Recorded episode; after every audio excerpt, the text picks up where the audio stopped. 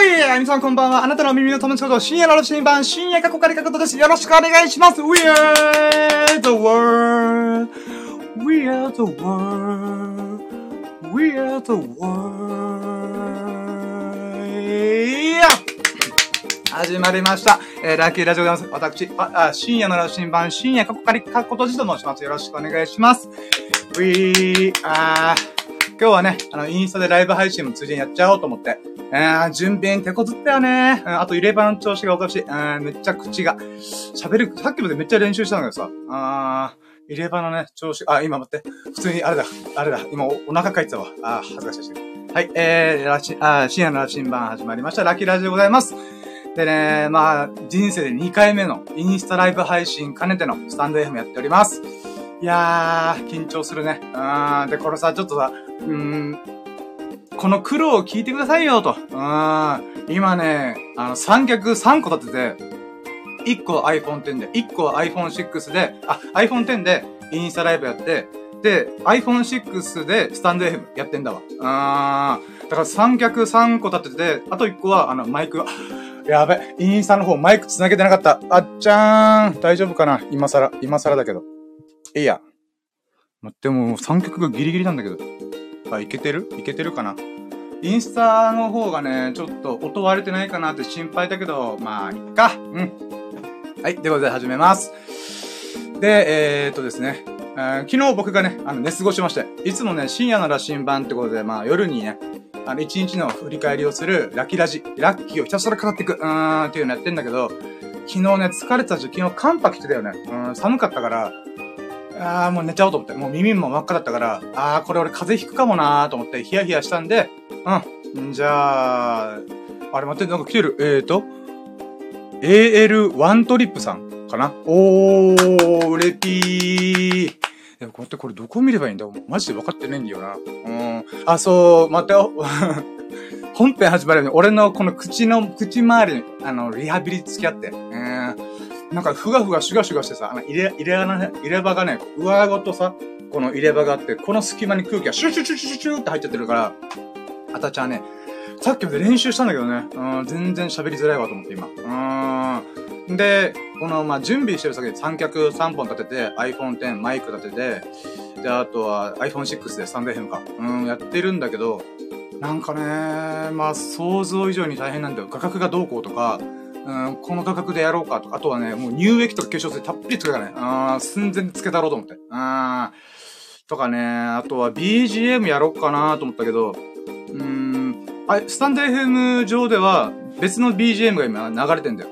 だからこれ、あれ？音声ガッチャンコしちゃうのめんどくせえなと思って。うん、なのでインスタライブの方はもう僕の喋り一本。うん、喋り一本っていうのも変だけど、うん、まあ、とりあえずそれでやっております。うん。いやー、本当はね、今日 YouTube 再始動しようと思ってさ、自己紹介動画作ろうと思ったんだけど、まあ、その流れで、あ、そっか、昨日の分のラッキー振り返ってねえやーと思って、うん、だったらインスタライブも普通にやっちゃおうと思って、やったんだけど、これがまあ大変、マジで。うん、インスタライブ用に縦の、縦の画角にしたんだけど、うーん、僕の家のこのね、あのー、下が畳っていうね、うん、畳の上に机乗っけてるからね。うん、だからね、映えないよね。なんか、そういえばあったら、なんか TikTok でさ、あれがあったんだよ。あのー、なんだっけな、TikTok で、こう、ディスり言葉、あの、人を馬鹿にするような言葉で、畳の部屋で収録してる人のことを、なんか若者が今、めっちゃ大ディスりしてる言葉があって、なんだったっけな？ちょっと待って、今調べるわ。TikTok、TikTok、えー、畳、畳、畳部屋。畳界隈だったかな？うーん、なんだっけな？畳界隈？いや、違う、4文字熟語だった気がするけどな。待って、今なんか全然検索がかからないんだけど。なんで ?Wi-Fi 繋がってるよね。え、なんで ?What's? What's? え、インスタ繋がってる？あ、繋がってるか。お、あれ？待って。なんで？畳界隈。待ってよ。あれ？なんかね、ディスり言葉であったんだよな。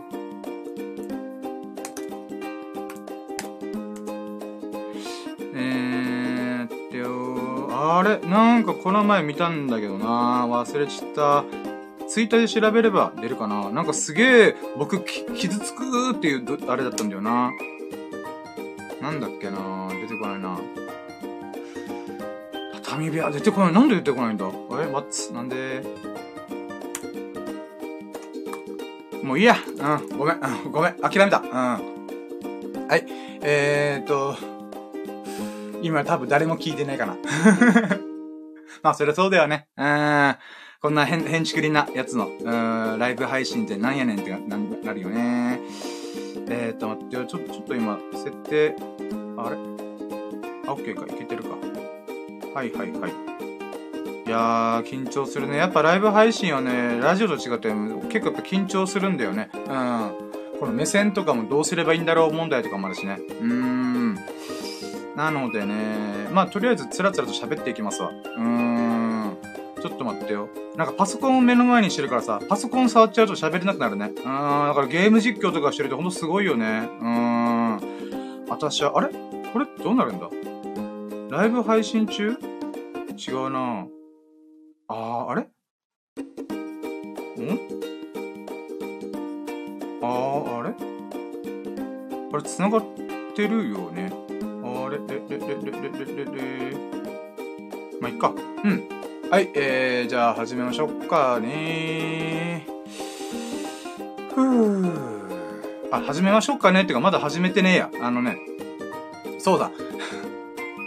今更ですけども、あの、私、えー、ラキラジ、えー、の、オープニングトークだ。おもう今めっちゃ普通に脱談しようと思ってた。危ね危ね。あビビったビビった。はい。えーとね、ラキラジっていうのはまず、僕がね、一日のラッキーを振り返って、あんなラッキーがあったな、こんなラッキーがあったな、うーん、あ、あったあった、あったぜみたいな、うーん、っていうものをね、ひたすら語るっていう。それで数えてって、1ラッキー、2ラッキー、3ラッキー、4ラッキー、5ラッキー、イヤッフーイヤーっていうだけのラジオです。うーん、わけわかんないね。うん、俺もわけわかんないと思うけど、楽しいからしょうがねえんだ。うん。出た。えー、このラキラジのオープニングのとこでは、前回収録した、えー、しゅ、ああ、の、中で、最優秀ラッキーっていうのを語ろうと思って、でね、あのあ、まあ、こ、こ、この、あのとか言うのダメだよね。うん、聞いてる人ごめん、メンゴ、これから頑張る。うん。で、こう、あ、待ってよ。そうそうそうそう。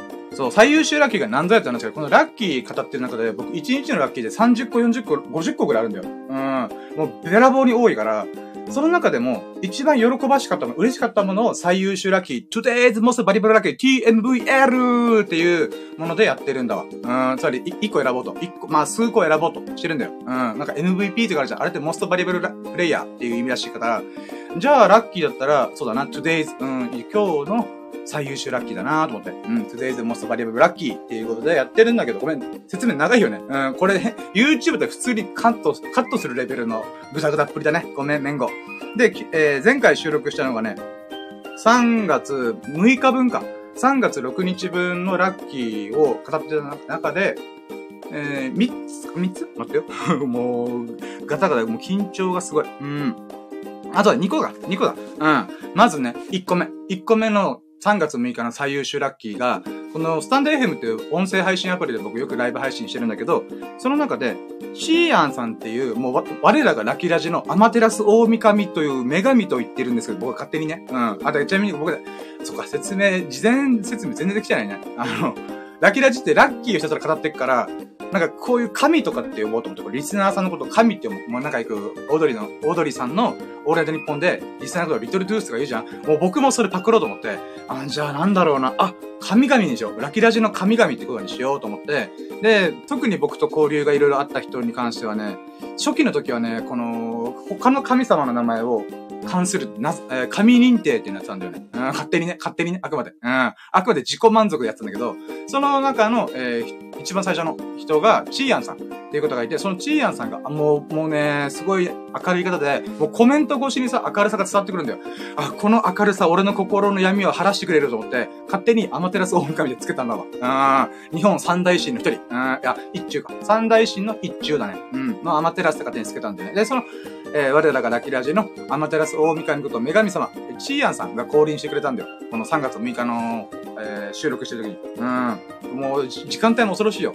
深夜の2時だからね。AM2 時頃から僕収録始めて、で、そのさなかにチーヤンさんが、こう、降臨してくれたわけで、やったーみたいな。うーん、やったね。うーん、神様降臨ってことで。うん。で、その最優秀ラッキーが、そのチーヤンさんが久々に1ヶ月ぶりぐらいから来てくれたんで、その時にね、このいろいろ、この感謝とご報告をしたんだよ。じゃあ何のご報告したかっていうと、チーアンさんって1300本ぐらいの映画とか、えー、演劇とか宝塚とか、まあ、いろんな本とかも含めてね、いろんなものを見てるんだ。うん。で、その中で僕が前ラジオで喋ってる時に、僕はですね、チーアンさん、こんな映画好きなんですよ。こういうのが心にグッとくるんですよ、みたいな。うん、もうアルマゲドン最高イエーみたいな。うん。そんな感じで喋ってたら、その心にグッときた作品を、ポンポンポンポンポンって僕が喋ったら、チーアンさんが、あ、じゃあこれが好きだったら、この映画好きだはずよって、6本の映画と4本の本を紹介してくれたんだよ。うーん。で、本はね、やっぱ金かかるから、ちょっとね、あと時間のタイミングもあるから、うーん、4冊中今2冊、2冊読んでる。で、映画は6本、まあ Amazon プライムとかさ、ネットフリックスとかいろいろあるから、6本はすぐ見られるなと思って、まあ1ヶ月半ぐらいかけて見たんだよ。うん。で、その中で6本目、僕が最後まで見るのをためらせたやつがあって、それが時計仕掛けのオレンジ。うん、あれがね、ちょっと怖そうじゃん。エロティックバイオリズム。まあ、バイオリズムバイオ、バイオレンス。うん。だからね、どうしよっかなと思ったけど見たんだよ。で、見て、それをちーやんさんが今回来てくれたんで、その感想とか、あとは本2冊のしょ、えー、読んで、読んで、今読んでる最中っすよ、みたいな。っていうことで感想を言いまくったんだよね。うん。で、やっぱ、チーヤンさんもチーヤンさんの生活というかあるから、そんな中ね、たまたま1ヶ月ぶりにね、僕のラケラやってんだ、あ、じゃあ、行こっかな、みたいな来てくれたこともすっげえ嬉しかったし、もうすごい嬉しかった、本当に。うん。で、その中でね、1ヶ月ぶりだからってことで、この映画の感想、よ、よく来てくれましたよくぞ、よくぞ降臨してくれましたありがたやみたいな状態で報告しまくったと。うん。まあ、それがね、すげえ嬉しかったなーっていう。うん。これが最優秀ラッキーですね。うーん。まあ、全力でしましたよ。うん。じゃあ聞いて聞いて聞いてってやったら、いつの間にか2時間半ぐらい喋ってた。うーん、ごめん、ごめんと思って。うーん、すいませんと思いながら。うん、でも聞いてくれた。やっぱ神だね。うん、アマテラスだよ、本当に。うん、僕のこんなわけわかんない話を、ちゃんと聞いてくれたんですよ。落ち着け、とりあえず落ち着け、ビークール、ビークールみたいな感じで、落ち着かいね。うん、気使ってくれたね、ほんと。ありがとうございます。うん、で、これが、チーアンさんが1ヶ月ぶりに降臨してくれたので、感謝でご報告を全力でできたことっていうのが最優秀ラッキーで1個目。うん。で、2個目。2個目はね、この3月6日僕疲れてて、うーん、10時間ぐらい寝てたんだよ。で、起きてから、あ、やべえ、もう日が傾いてんじゃんと、もう3時ぐらいに起きたのかな。もう僕、一般の多くのちょっと生活リズムが違うので、で、あ、やべえなでもやりたいこといっぱいあるなと思って、で、あとはね、こう、ラッキーが少なくなるんだよね。1日の活動時間が少ないと、あれ、今日のラッキーラジオ、俺何個ラッキー喋るか、え、もうちょっと下手したら20個割るかな、久々にと思って。うん、いつも30個、40個、50個言ってるから、え、20個割っちゃう？え、え、え、みたいな思ってたんだよね。うーん。なんだけど、この、街に出た、出る、え出る用事用事があったんだよね。例えばカメラのクリーニングとか、あとはこの今使ってるリングライトっていうのも買いたいなと思ったりとか、あとゲーム機。ゲーム実況いつかやってみようと思って、僕、プレイステーション4っていうか、最終ゲーム機歴が PS2 なんだよ。プレイステーション2なんで懐かしいよね。プレイステーション2をやってて、で、最近やっとスイッチライトか、スイッチライト買ったんだよ。うん。で、やっぱゲーム実況とゲーム配信するんだったら PS4 とかが欲しいなーと思ってて、うん。で、それの相場見に行ったりとかね。あとディスプレイね。うちテレビがないからさ、これ後ろにあるやつあれだから、あのディスプレイ、あの、セカンドディスプレイというか、パソコンにつなげるようだから、あれ？これどうしよっかなと思ってたな、さっき、まあ、ちょうどね、いろいろ、街に出る用事があったから、いろいろ見て、あー、そっか、プレイステーション4は4万か、ディスプレイが数万するか、ゲーム実況って金かかるなと思って、うん、最低でも10万以上かかる。で、ゲームをもともとやってね、僕からするとなおさら金かかるっていうね。うーん。ただね、みんな、僕の友人がみんな、ライブ配信とか YouTube やるったら絶対お前ゲーム実況やった方がいいって言うんだよ。うん。この深夜がビビってる様子絶対面白いからって言うね。よ、ええーと思いながら。僕、ホラーとかさ、怖いの嫌いなんだよ。苦手なんだよ。ほんとね、バイオハザード2すらまともにできてない。うーん、そんなやつなんだけども、でもね、まあ、みんながそうやったらやってみようと思って。うん、まずはお金がどれぐらいかかるのかなと思って見た結果、まあ、それぐらいか、とかね。あとはスキヤ行ったり、マック行ったりとかして、久々にね、美味しい外食食べましたね。うーん、まあ、何が言いたかったってごめん。あの、時間がなくても、街に出れば、50個以上のラッキー出てくるべと思って、うーん、それがね、すごい嬉しかったっていうラッキーでございます。うーん、ほんとね、僕24時間断食っていうのやってダイエットしてるんだよ。うん、ほとんど106キロの体重から今、ガンガンガンって下がって、3ヶ月で16キロ痩せて、今ね、88キロぐらい。ん ?88 キロってるよな。あ、そうだね。88キロぐらいなんだわ。うん。なので、まあ、その体重がどん、それが減ったっていうのが嬉しかったから、うん。あ、うれ、あ、嬉しかった。その話はね、嬉しかったんだけども、この24時間断食っていうの、1日1回しかご飯食べないっていうことをやってるから、どんどんどんどん下がったんだよね。ううん。それはいいんだけどさ、これさ、うん、あんまりよろしくないことがあって、それは、この、自分が食べたいタイミング食べれないんだよね。うん、例えば夕方の6時ぐらいに飯を食うって決めたら、夕方の6時付近に街に出て、出て出てないと、ついでにマック行こうか、ついでにスキヤ行こうかってできないんだよ。だから俺数ヶ月ぶりに今回マックとスキヤ行った。うん、スキヤってチー、チー牛、チーズ牛丼食べて、で、デザートに、その隣の隣、それじゃないけど、まあ、近くにあるマック行って、マックフルリー、デザデザートで食べました。うーん。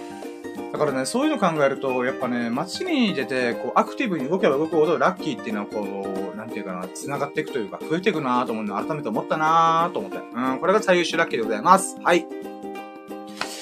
そして誰もいなくなった。いや、うん、あっぶねえね。よし。じゃあ、まあまあ気を取りましてね。もう緊張する意味もないから。はい、じゃあ行きましょうか。やろうとも、準備はいいかよーそろー深夜の新馬プレゼン深夜のジャンコンパス今日の、あ、違う、違う、昨日のささやかなラキを語るラジオ略してラキラジ Here we go!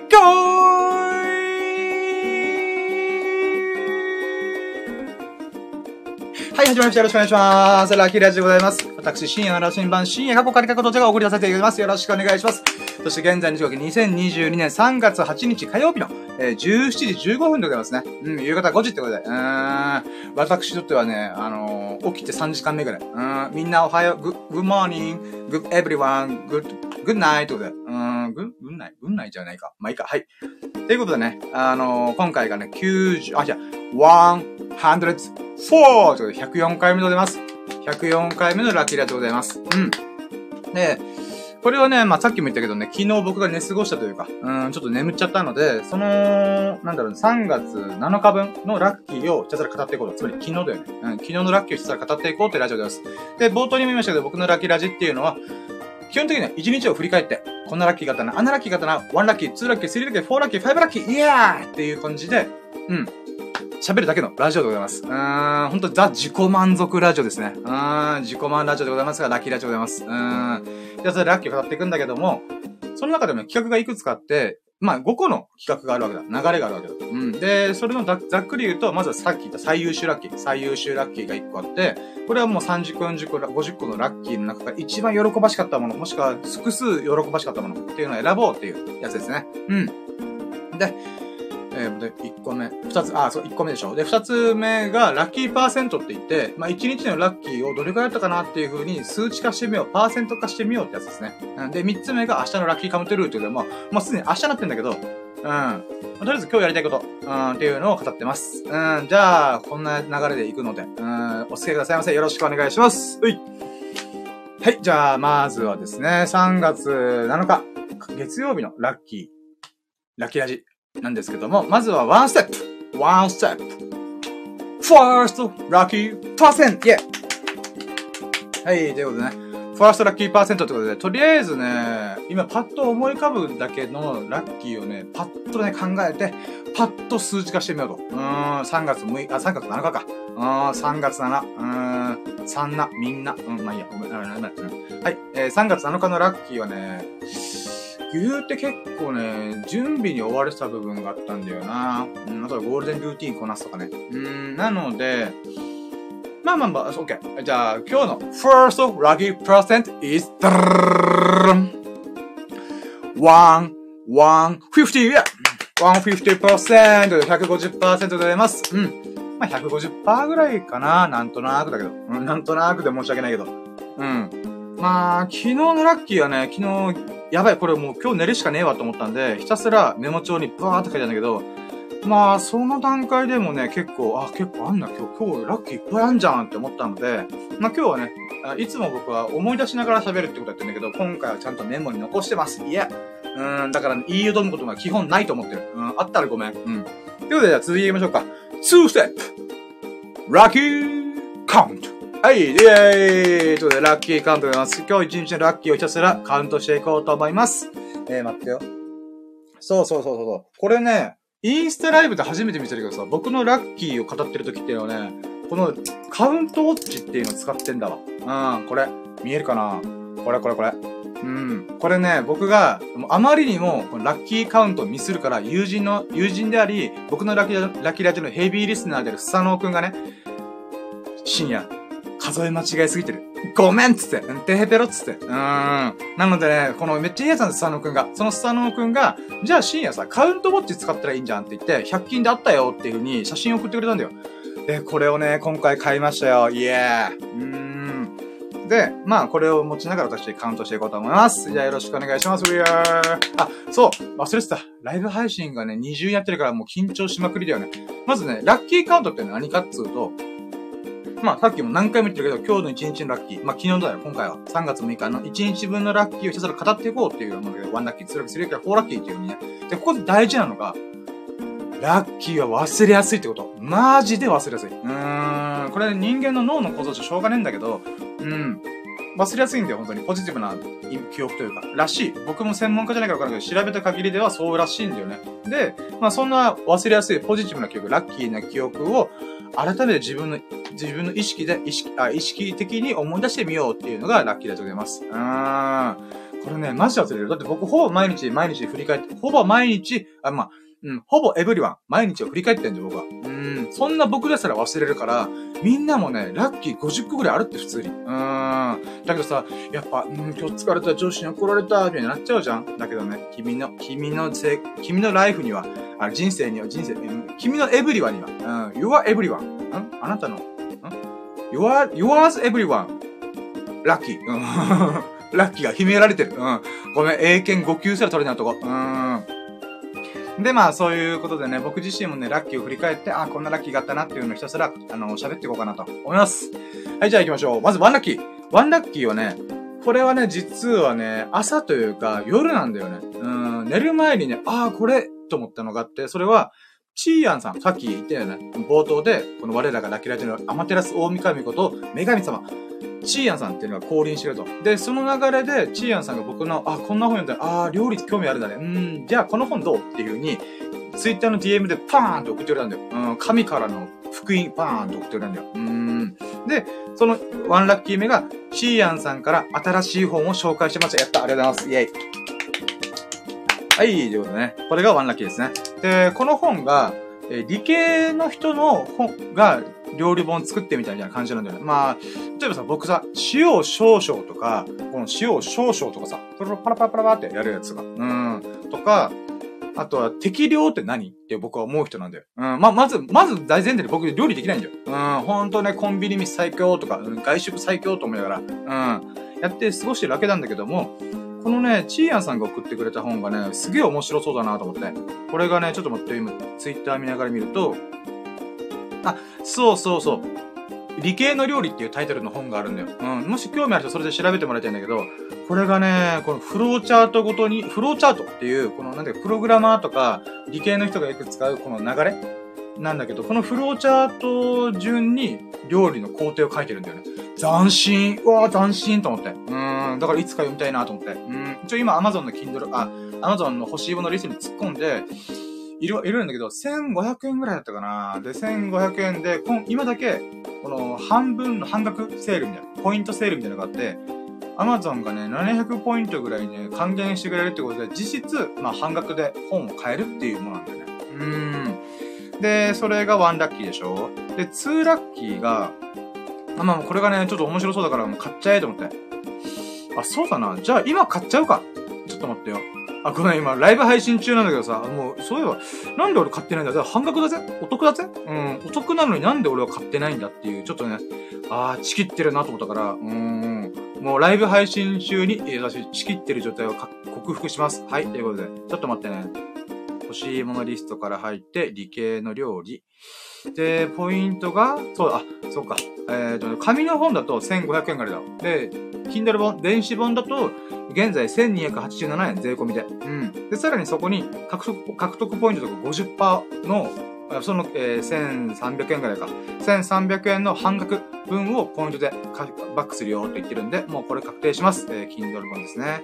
Kindle 本で注文を確定する。はい。はい、買っちゃった。買っちゃったね。まあいいや。まあいいやというか、後悔はしてないんだけどさ。うーん。いや、買いました。うん、チーアンさん買いましたよ、私。うん。で、あ、そっか、ついでに他の欲しいものリストも買うべきだよな。チーアンさんからね、おすすめの本、これが、これとこれとこれこれこれよ、みたいな、っていうことがあったんだけど、買ってなかったなあ、ちょうど、あ、まあ、でもこれもタイミングって買おうかな。今料理してみたいっていうタイミングだからさ。うーん。ちょっとそれをね、いつかまた買います。はい。まあ、ポイントついたからね。うん。オッケー。よし。え、買いました。うん、これまた新しいラッキーだね。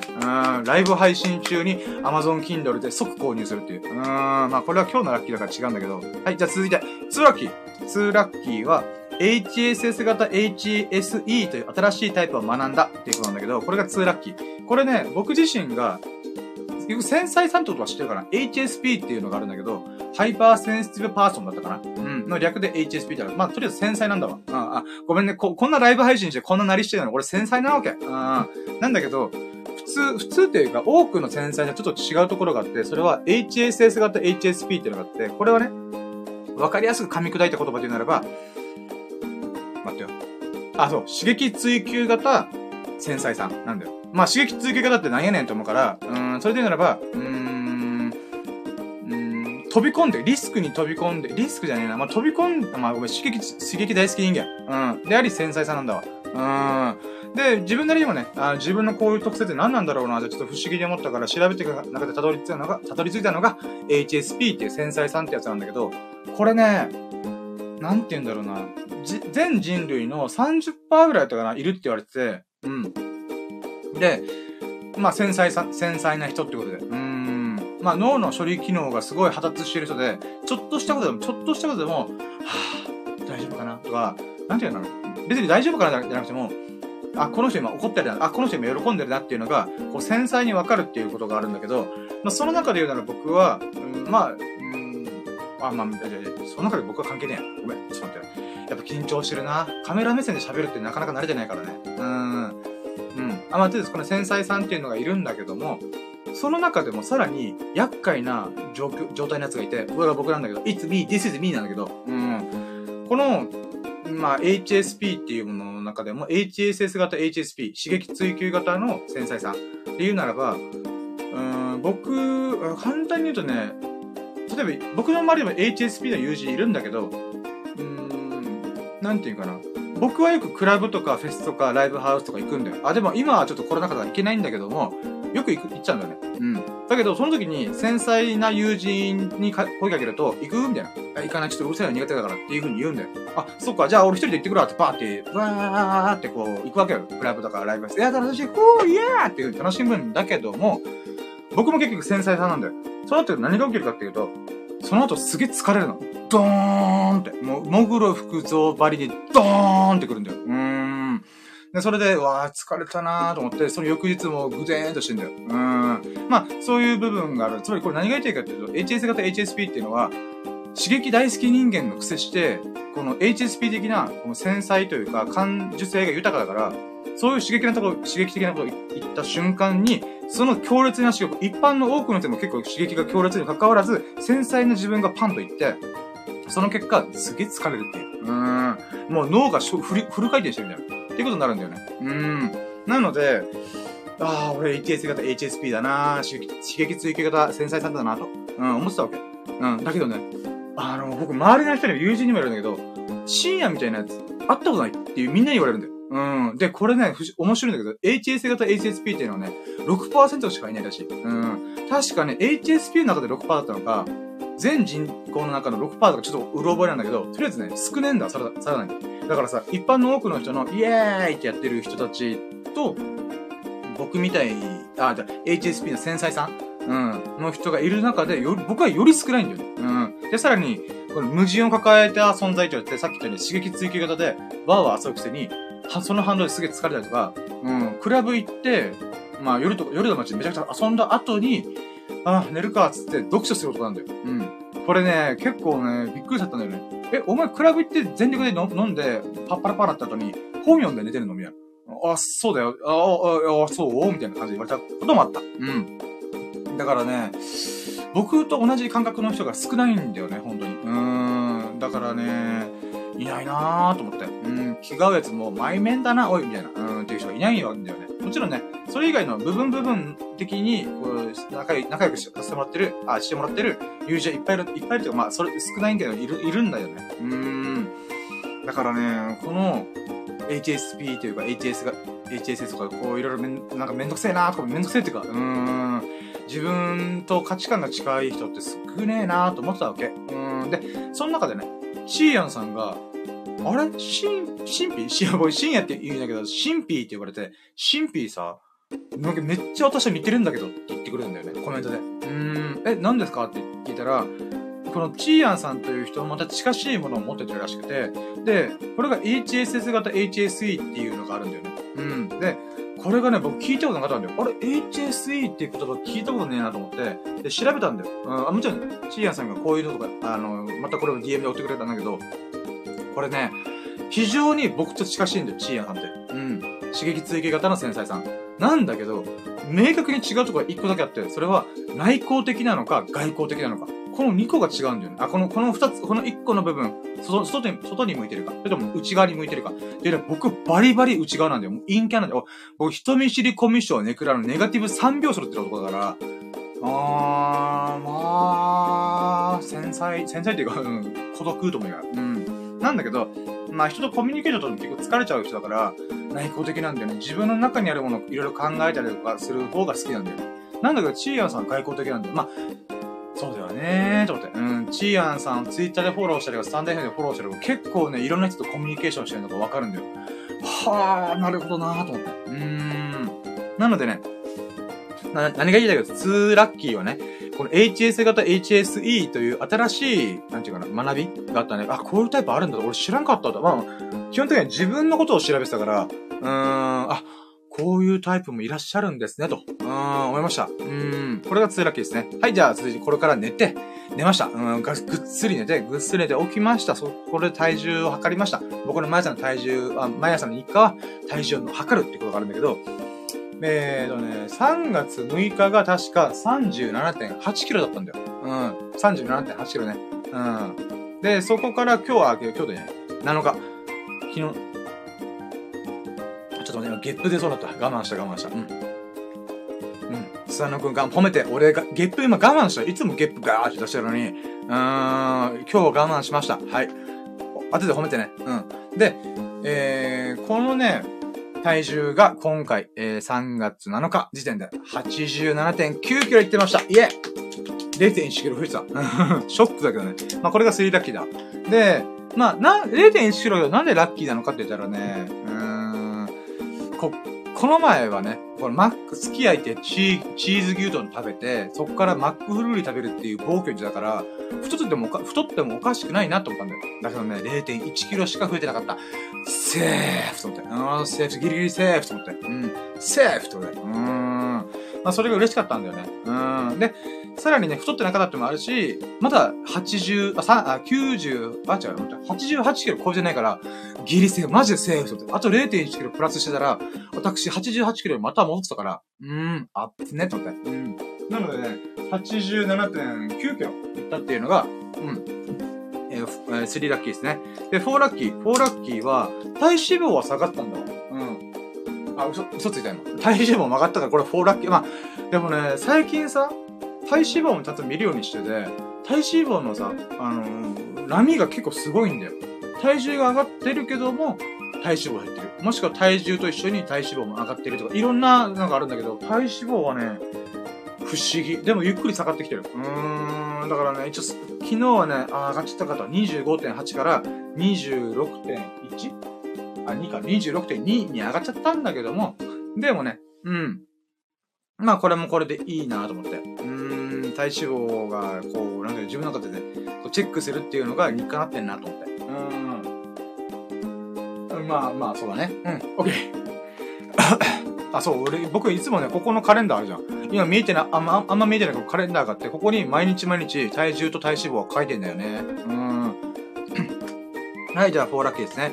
で、5ラッキー。5ラッキーは昨日はね、めっちゃ雨降った。これが5ラッキー。うん。もうね、土砂降りの雨よ。うーん。洗濯物できない、全く。うん。でもね、久々の大雨だな。一日ずっと雨降ってるってことだったので、もう確実にね、今日は走れないなと。ジョギングが毎日の日課ではあるんだけど、毎日5キロ走ってんだよ、僕は。うん。なんだけど、今回は、まあ、いっか、休みで、と思って。うーん。まあ、休みでこう体を休めるっていうのも大事だなと思ってるんで、まあ、雨なので休めるっていうふうに思ったね。あと、それ以外のいろんなものをちょっといろいろ調整しようと思って。うーん。まあ、そういうふうに。だから、まあ、雨がとりあえず5ラッキーだ。うん。あ、5ラッキー。なんかって、1、2、3、4、5、6か。これ、これ6ラッキーか。待って、合ってるか ?1、2、3、4。あ、合ってるよ。5ラッキーだね。オッケー。はい、ごめんなさい。うん。で、6ラッキー。6ラッキーは、僕はね、朝起きて、まあ、体重測った後に風呂入ったり髭剃ったりするんだけど、スキンケアもする。うん、スキンケアもしてるよ、今日も。うん。で、6ラッキーは今日はね、髭剃りの調子が非常に良かった。今日だね、3月7日。うーん。髭剃りね僕、肌を最近さ、スキンケアするようになってから思ったのが、髭剃りあんましない方がいいなと思った。うーん。まあ、かといってね、伸び散らかすのもどうかなと思うから、うん、時と場合によるけど、今回はね、2日ぐらい実験的に髭剃らなかったんだよ。もちろん顔洗って、不潔ではないよ、一応。不潔ではない。ちゃんと顔も洗ってた。なんだけど、うーん、やっぱね、こう、髭が伸びてると、皮脂汚れとか結構出てくる気がするんだよ、僕は。だからね、どうだろうなうーん、と思って、まあ、剃ってみたんだよ、髭剃って。うん、髭剃ってみた。そしたらね、プルプルの肌になってた。うん、やっぱ髭剃りって肌にダメージあるんだなと思ったよ。うん。でも、それなりにちょっとその、ツルツルしたお肌にならないから、うん、悩ましいところだよね。うん、やっぱ2日髭剃りを置いた方が肌が回復してる。それはもう間違いなかった。だからそういう実験結果が得られたから、ちょっと良かったね。うん、やっぱ、髭は2日に1回とか、せめて2日に1回とかの方が本当はいいんだよな。もしくは、いい上等の髭剃り使うか。とか。でもお金かかるんだよな、髭剃りって。うん、会話だけでね、500円とかいくんじゃねえの ?1 個、1個あたり。うーん、1個あたりいかんか。まあ、100円くらいか。うん、まあいいや。うん。円もいかんか？あ、まあいいや。ごめんなさい。ちょっと、ちょっと、そうね。ヒゲ剃りの調子が良かったっていうのが、えー、6ラッキーでした。はい。で、7ラッキー。7ラッキーは僕の毎朝の日課であるお経となりました。イェイ。僕はね、あの、アマチュアの仏教徒だから、まあ、仏教徒というか、まあ、趣味が仏教なんだよね。うん。なのでね、毎朝の日課であるお経となりました。うん。これが7ラッキーですね。うん。で、お経を唱えてる間、暇なので、あ、暇っていうか、まあ、あ違うな。昨日時間なかったよ。あ、そうそう。あ、まあ、暇なので、ストレッチしながらお経唱えました。うん。なのでね、ストレッチをしてて、まあ、これが8ラッキーなんだけど、これがね、なんでやってたかっていうと、僕、この後、整骨院行くって予定があったんだよ。7日の朝起きて、1時間後ぐらいに整骨院に行く予約してたから、あー、ちょっとね、こう、思うことがあって、それはね、整骨院行ったら体がすごい血流が良くなるんだよ。うん。こう、なんていうかな、この背中が熱いな、みたいな。うん、マッサージ受けるからね。うん。なので、これってもしかして、ストレッチしてから、整骨院行ったらもっと効果あるんじゃね？と思って、で、実験的にちょっとやってみたんだよ。うん。この、ストレッチをした後に、整骨院行こうと。なので、まずストレッチを朝一発目にやりました。一発目というかまあ、うん、やりました。で、そっから、え、ナインラッキー、え、整骨院に行きました。イェイ人生2回目ってことで、うん、先週のね、3月4日か。3月4日にね、整骨院行って、その時にね、僕背中の痛みがあったんだよ。うん。この、寒い中さ、ジョギングとかしてると、結構ね、ピキってくるんだよ。うん。準備運動の時に、あ、背中がやばいかも、みたいな。で、それがちょっと安静したら3日で治ったから、この3日の安静の後に、うん、これって結局何が原因だったんだろうなと思って、うん。で、それで整骨院に行こうと思って、ちょっと保険も効くらしいんだよ。この痛みがある状態だと。うん。で、それで行って、まあ、じゃあ次、今回やったので、次来てくださいね。またちょっと状況を見ましょうってこと言われたんで、まあ今日、今日でね、えー、昨日行ってきたんだ。うん。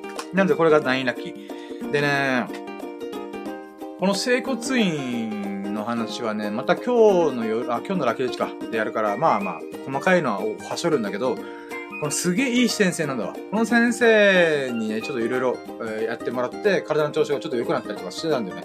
で、その中で、友人にもね、スサノくん、さっきからずっと言ってる、スサノくんという僕の友人であり、ヘビーリスナーの、えー、友人、あ、まあ、ヘビーリスナーであり友人の子がいるんだけど、その子がね、この現場の仕事してて、すごいね、こう、ほんと体力、体力仕事なんだよ。うん、ほんとお疲れ様って毎回思ってんだけど、で、その、スサノくんが、これやっぱ体の節々がちょっと痛くなってんだよね、と。例えば、この膝とか肩とかが痛くなってると。もう言ってくれと。俺に言えよと思って。うん。言ったらね、もう整骨院すぐ紹介したよと思って。うん。なのでね、まあ、その話を前したんだけども、で、今回、また整骨院行くことになったから、この、友人にもお勧めした話したんだよ。うん、友人がこの現場所ですごい体を酷使する仕事なので、どうにか整骨院行けるタイミングがあったら行きたいって言ってるはいるんですけど、日曜日ぐらいしか仕事がないって言って、あ、仕事がない日が、あ、休みの日がないって言ってたんだよね。うん。でも、整骨院が日曜日お休みなんで、えー、どうすると思って。で、平日も4時、あ19時には閉まっちゃうから、うーん、と思ったら、まあ、そんな話をしたんだよ。そしたら、整骨院のお兄さんが、あ、じゃあ別に、あ、お兄さんって店長さんか。うん、店長さんが、あ、じゃあ、ちゃんと電話で連絡してくれれば、タイミングさえ合わせれば、日曜日も診療しようじゃないしますよ。って言って、うえ、マジで？やったーと思って。うん。だからこれがね、ラッキーやった。うん。友人のおすすめ、友人にお勧めした話をしたんだけども、さらにプラスアルファ向こうから、えー、そういう友人がいらっしゃるんだったら日曜日もね、全然電話相談で時間を決めてくれれば、あの、開けますよって言ってくれたんだね。いやーよかったなーと思って、これが10ラッキーでございます。イェイ合ってるから10ラッキーだよね。うん。で、まあ、友人ね、今聞いてる、アーカイブでもちろん聞くかもしれないけど、ぜひね、うん、整骨院に電話してみてくれ。うん。この、19時以降でもね、日曜日、定休日で日曜日でも相談して、こう、時間がタイミングが合えば、基本やってくれるらしいんでね。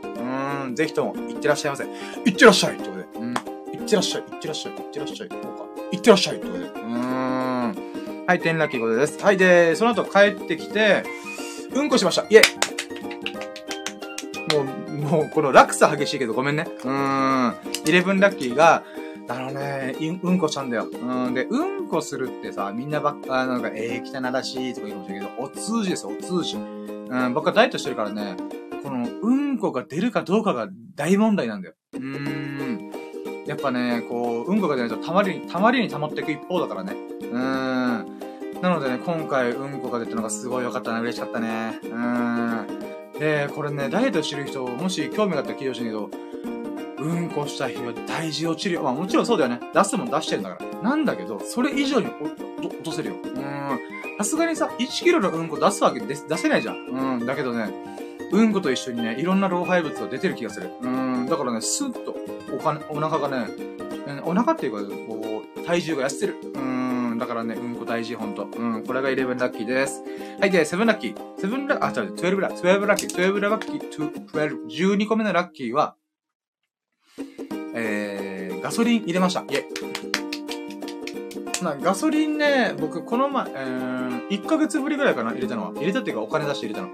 なんでかというと、車検先月あって、そのガソリンスタンドで車検したんだけど、これ、こう、すごい至れリスク制だったんだよ。うん、で、その中で、なんていうか、まあ5万円ぐらいかかった車検だったんだけど、そのお返しというか、サービスとして、15リットル分のガソリン無料で入れられます入れられますよっていうチケットもらったんで、ラットラッキーと思って。で、それを 2, 月の終わり頃に使ったんだよ。で、そこから今回3月入って、あ、そういえばお金出してガソリン入れるの俺久々だなと思って、1ヶ月ぶりだなと思って。うーん。まあ、それがね、あの、12ラッキーですね。うーん、高いね。1000円で5リ5リットルから6リットルぐらい入らないっていうね。なるほどと思って。高くなってるね、ガソリン。本当に高騰化してるね。うーん。まあまあ、しょうがないよね。それはいろんな状況があるしね。うん。はい、じゃあ次のラッキー。次はですね、またもや、13ラッキー。お経を読みました。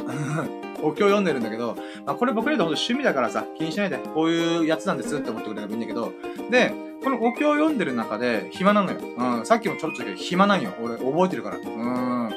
あ、暇だなーと思ってる時に、まあ、1ヶ月前まで、あ、そういえばこれやればいいんだなと思ったのが、プチブログ書いてんだよ。うん。なので、お経を読んだことがまず13ラッキーなんだけど、14ラッキー。私、インスタグラム、ツイッター、インスタグラム、ツイッター、グラビティ、ノート、プロっていう5個の SNS アプリで、まあ、コピペしてるのよさ、写真と、この写真、同じ写真と文章をコピペしてるんだけど、うん、それをね、今日もまた、あ、今日、昨日もまた投稿できたんで、これが、えー、んこれ、待って、今何個目？あ、15ラッキーかな。ごめん、もうカウントミス鼻さしいね。あれ、おかしいな。まあいいや。はい。えー、どれで50ラッキーが、うん。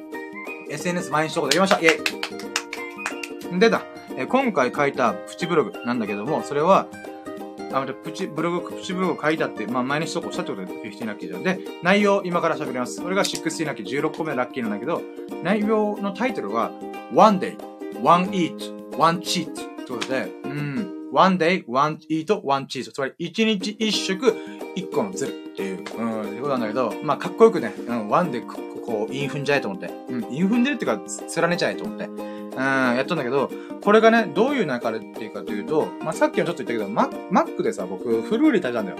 うん、マックフルーリーうまいなーっって、うん、キットカットのストロベリー、ストロベリーフルーリーみたいな。うん、食べて、あ、うめえうめえでパクパクパクって食って、で、その時の写真撮ったんだよね。うん、もうリア充アピールしようと思って。うん、リア充じゃねえから俺。うん。で、まあ、マックフルーリーをいい感じに写真撮って、それでアップしたんだわな。うん。アップ、アップっていうか、まあ、うん、まあ、それを使っていい感じに写真写真を加工して、で、その写真に紐づく自分の思ってることを毎回書いてるんだよね。プチブログで。だいたい1000文字ぐらいかな。うん。原稿用紙、えー、2枚半分毎日書いてるんだよ、今。うん。で、えー、あ、待ってよ。2枚半。待ってよ。えー、5枚。10枚。あ、まあ、ごめんなさい。あ、そうか、2枚半だ。200字詰めの原稿用紙の2枚分、2枚半分書いてんだけど、それがね、うん、どんな内容かというと、僕はね、ダイエットを始めて、まあ、さ、何回も言うけど3ヶ月で16キロ痩せたんだよね。うん。16キロよ、すごくね ?16 キロ。うん。16キロ3ヶ月、3マンスで痩せたんだけど。うん。で、その中の、まあ、3本柱で僕は言うんだけど、まず1個目が水をいっぱい飲む。で、もう1個がジョギングとかスロージョギング。少しでもいいから運動する。で、3つ目が断食なんだよ。プチ断食。うん、巷で今流行ってるね。1日1食だけでいいみたいな。うん、っていうのが入ってるんだけど、もうそれやってみたんだよね。うん。あ、1日1食、2食、まあいいや。とりあえず空腹が大事だよっていうことで、まあそれをやってる、やったんだよ、今回。うん。で、それがね、もうこれやった瞬間から劇的に体重が落ちたんだよね。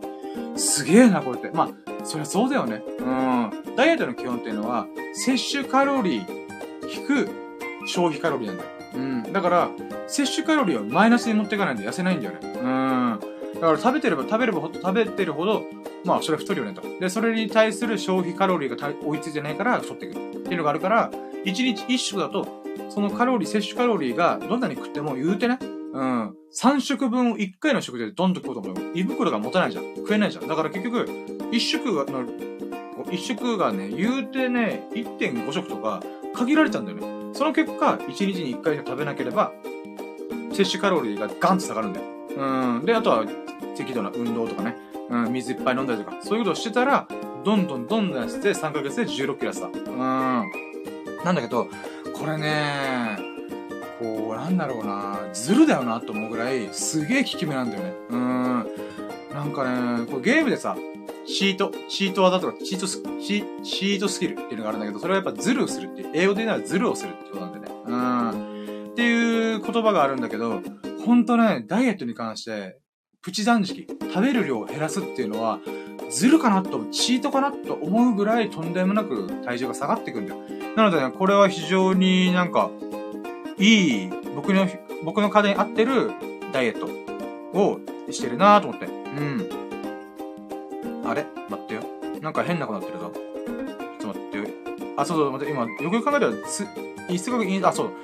だからね、あ、そうそうそう。これ、あ今、ブログを見ながら見るわ。そう。あのね、この久々に食べたフルーリーっていうのがね、脳に刺激が半端なかったんだよね。うーん。で、あ、待って、ちょ、ちょ、ちょ、ちょ、ちょ、ちょ、ちょっと待って、これ、話、下手くそだ、俺。うん、ごめん。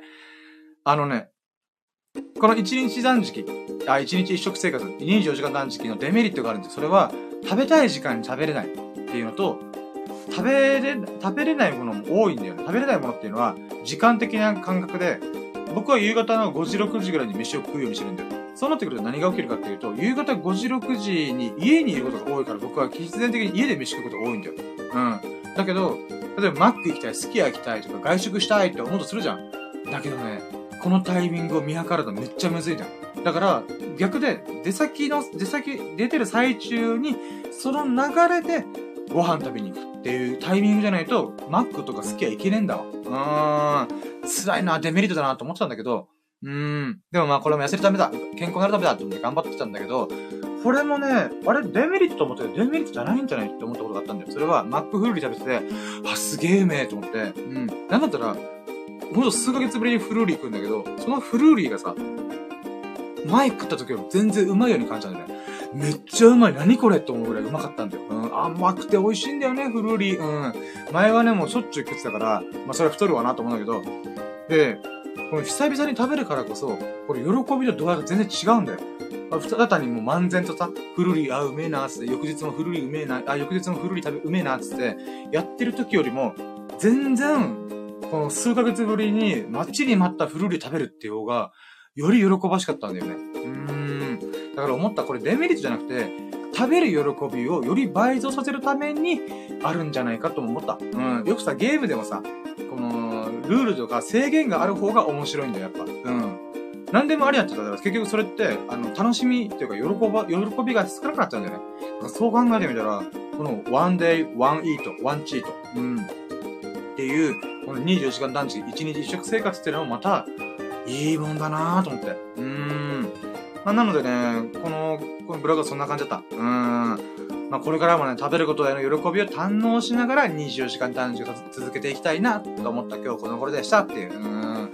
なんか子供っぽいこと言ったけど今。うん。っていうね、あの、ブログ書きました。で、これがね、これが、えー、20、あ、セブンティーラッキー。セブンティーラッキーは、いいね数がいつもより多かった。あー、嬉しかったね。でね、思った。多分ね、マックフルーリーだから、マックフルーリーの写真を撮ってたら、なんか知らんけど、いいねが多かったんだよね。うん、多分文章読んだ人あんまりいないと思うんだけど、なんで長いさ、1000文字以上だ以上だからね。でもね、なんか、インスタってやっぱそういうものなんだなっていう勉強にもなったんだよ。うん。やっぱみんなが飲みたいとか、あの、もしくはみんなが飲んでるものとか食べてるものをパシャって撮った方が、やっぱね、いいねが多いんだなと思った。うん、あとね、女性がやっぱ印刷使ってるイメージも多いから、やっぱこのフルーリーとかね、うん、今回のイチゴストロベリー、あ、いちごストロベリーってなんか頭痛が痛いみたいになってるね。ごめん、あの、間違えた。えー、キットカットのストロベリーフルーリーなんだけど、これがね、やっぱ、うーん、みんな求めてるもの、求めてるというか、なんだろう、可愛いんだよ、この外観が。うん、ドリンクのこのドリンクホルダー、ホルダーじゃないけど、ドリンクカップか。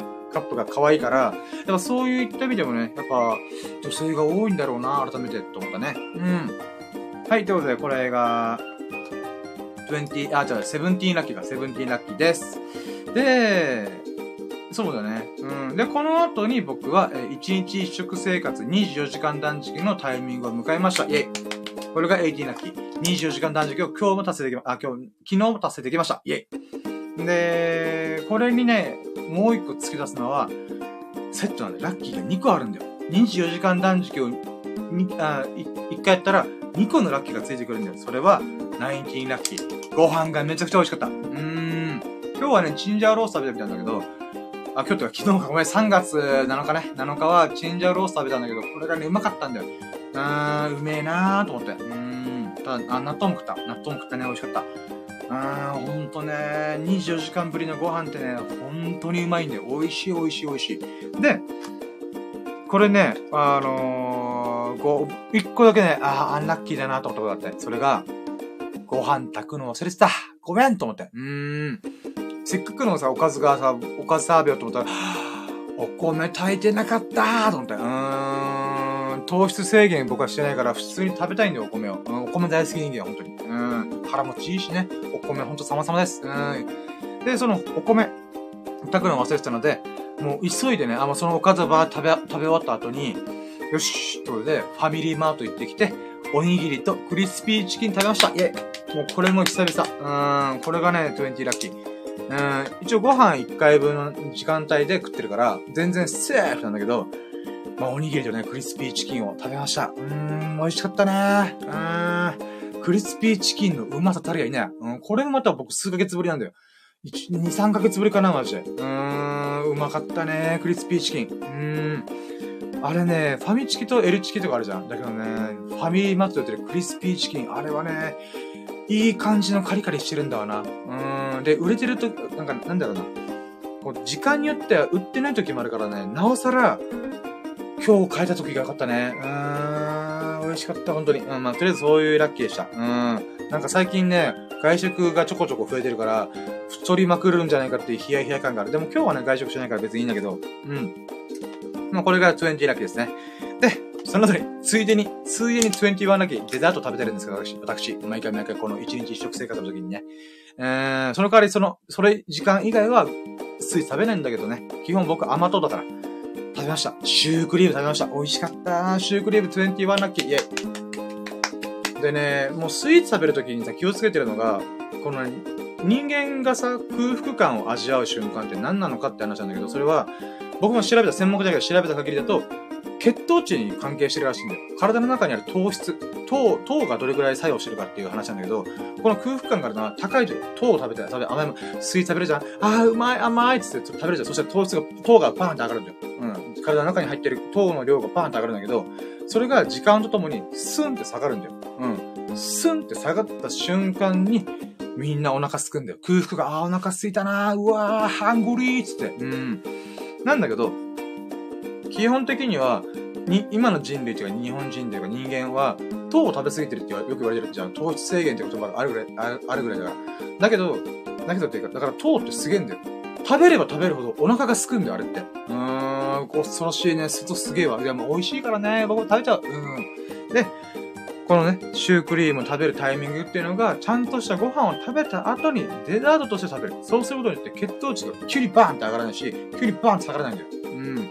ゆっくり食べて、ゆっくりというか、ちゃんとしたご飯を食べて、糖質とかこの消化が徐々に始まってるタイミングで、デザート、スイーツを食べることによって、お腹がすくっていう感覚が、こう緩やかになるんだよね。うーん、だから本当に一日一食生活のお供としてね、やっぱ食べたいも食べたいじゃん。シュークリーム美味しいって食べたいじゃん。うん。だから我慢することなく食べるんだけど、それはあくまで一日一食。でしかもちゃんとしてご飯食べた後に、糖を食べる、スイーツを食べるっていう風にやってます。うーん、だからね、美味しかった。シュークリーム食べた。美味しかった。うん。これが21ラッキー。で、22ラッキーはその後帰、あその、ファミリーマートから帰ってきて、皿洗いしました。うん、皿洗いね。これが22ラッキー。僕にとって皿洗いは趣味だから。うん。洗濯物と僕は皿洗いが大好き人間です。イエーうん。なのでまあ、そうね。で、あと昨日の皿洗いがね、僕がサボってたから、結構洗い物が溜まったんだよね。うん。なので、うん頑張りました。うん。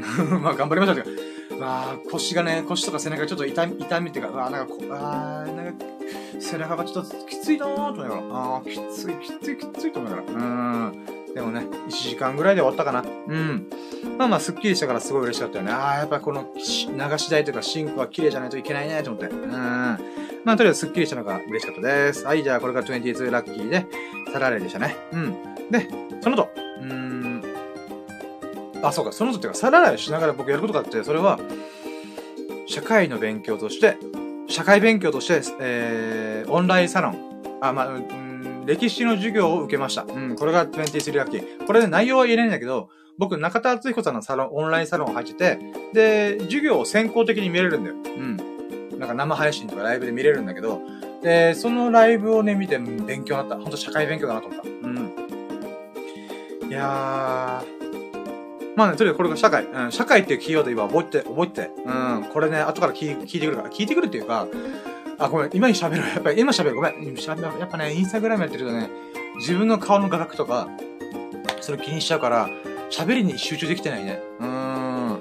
で、えーとねな、なんでこれが社会、社会の勉強っていうことで、社会を強調してるかというと、僕ね、ぼっちカレッジっていうのを作ってるんだよ。作ってるとかやってるんだよ。それは、自分自身が今、7歳児なんだよ。うん。まあ、もう32歳なんだけど、32歳のただおっさんなんだけども、心は、僕のメンタル、心のマインドの部分は、小学校の1年生の7歳児なんだよ、僕、僕自身はね。うん。で、その中で、僕がやりたいこと、趣味がいっぱいあるんだけど、50個以上の趣味があるんだけども、その中で、自然と例えばウクレレ弾いたりとか、音楽やってみたりとか、もしくは、このブログ書いてみたりとか、本を読んだりとか、まあ、国語の授業だわな。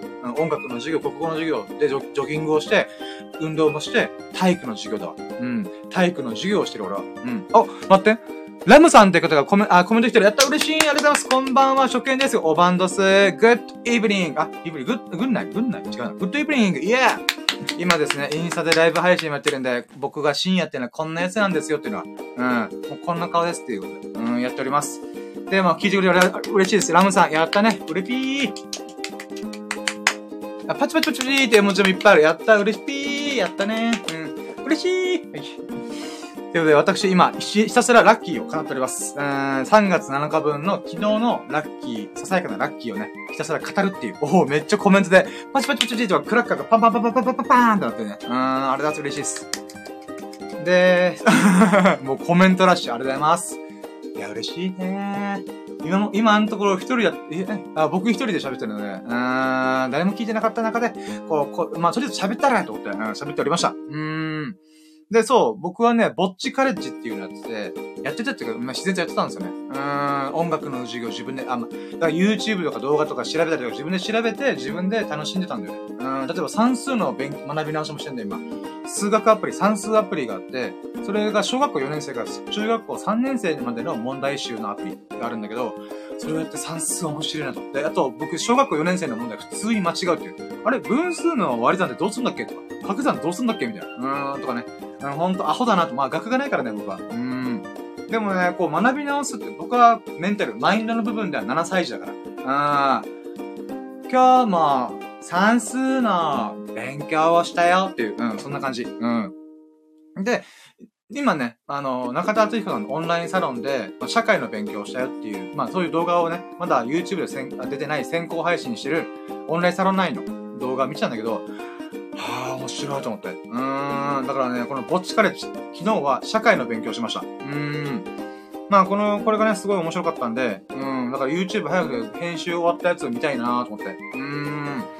なので昨日はね、僕のぼっちカレッジ、まず1個目は、えー、社会の勉強、社会の授業、社会の時間割りがありました。うーん。で、まあ、それを皿洗いしながら聞いて、ああ、勉強になるなーっていうので、終わりました。終わりましたうん、見、見終わりました。はい。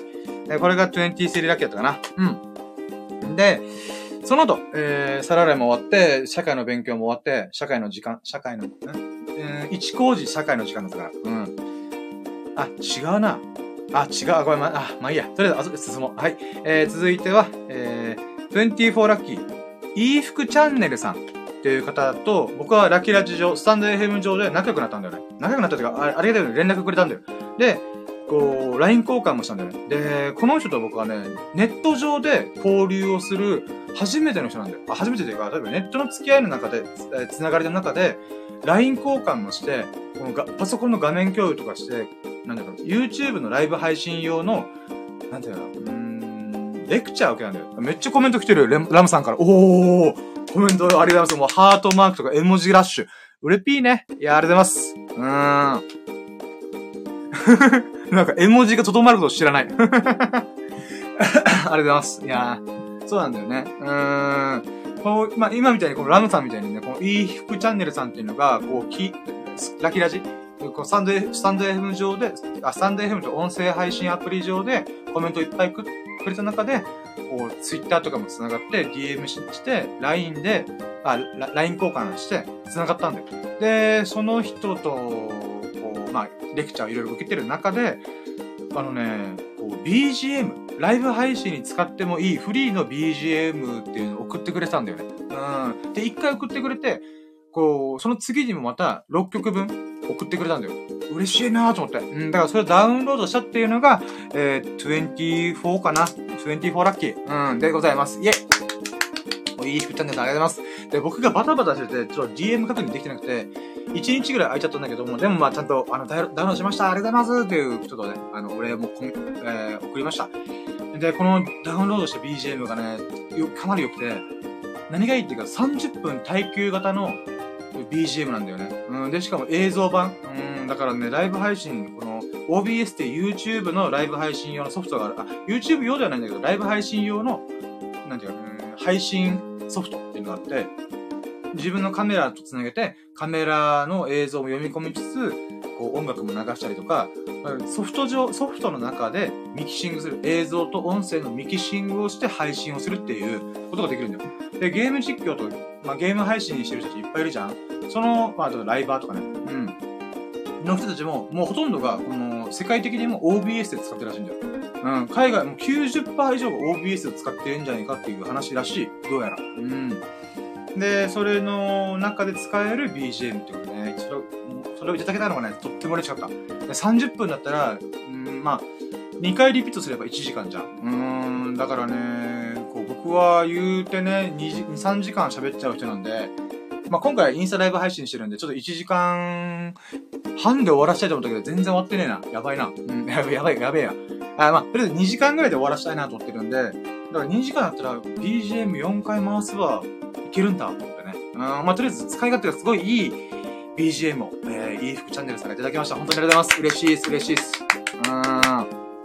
うん。で、その後、えー、その後はね、25ラッキー。25ラッキーは、シャグを巻きました。うーん。これはね、もうシャグっていう単語で分かる人に分かだけ分かってるんですけど、それを巻いて、で、巻いてる時間暇なのよ。1時間ぐらいかかるから。で、まあ、これが25ラッキーなんだけど、その間暇なので、私、えー、動画を見てました。YouTube の。YouTube の動画で今回見たのは、ゲーム散歩っていう動画なんだよね。ゲーム散歩っていう、うん、YouTube アカウントがあるんだけど、それはね、ライブドア社が使っ作ってるアカウントなんだけど、YouTube アカウント。で、このゲームいろいろあるじゃん。このゲーム実況みたいな感じの中で、こう、専門分野、専門、専門職の人の意見を聞きながら、ゲームをこう、説明するみたいな、配信をするみたいな。ちょっと面白い企画なんだよ。これね、例えば、三国志。うん。三国無双とかあるじゃん。三国、えー、三国時中国の三国時代、義、義、語、職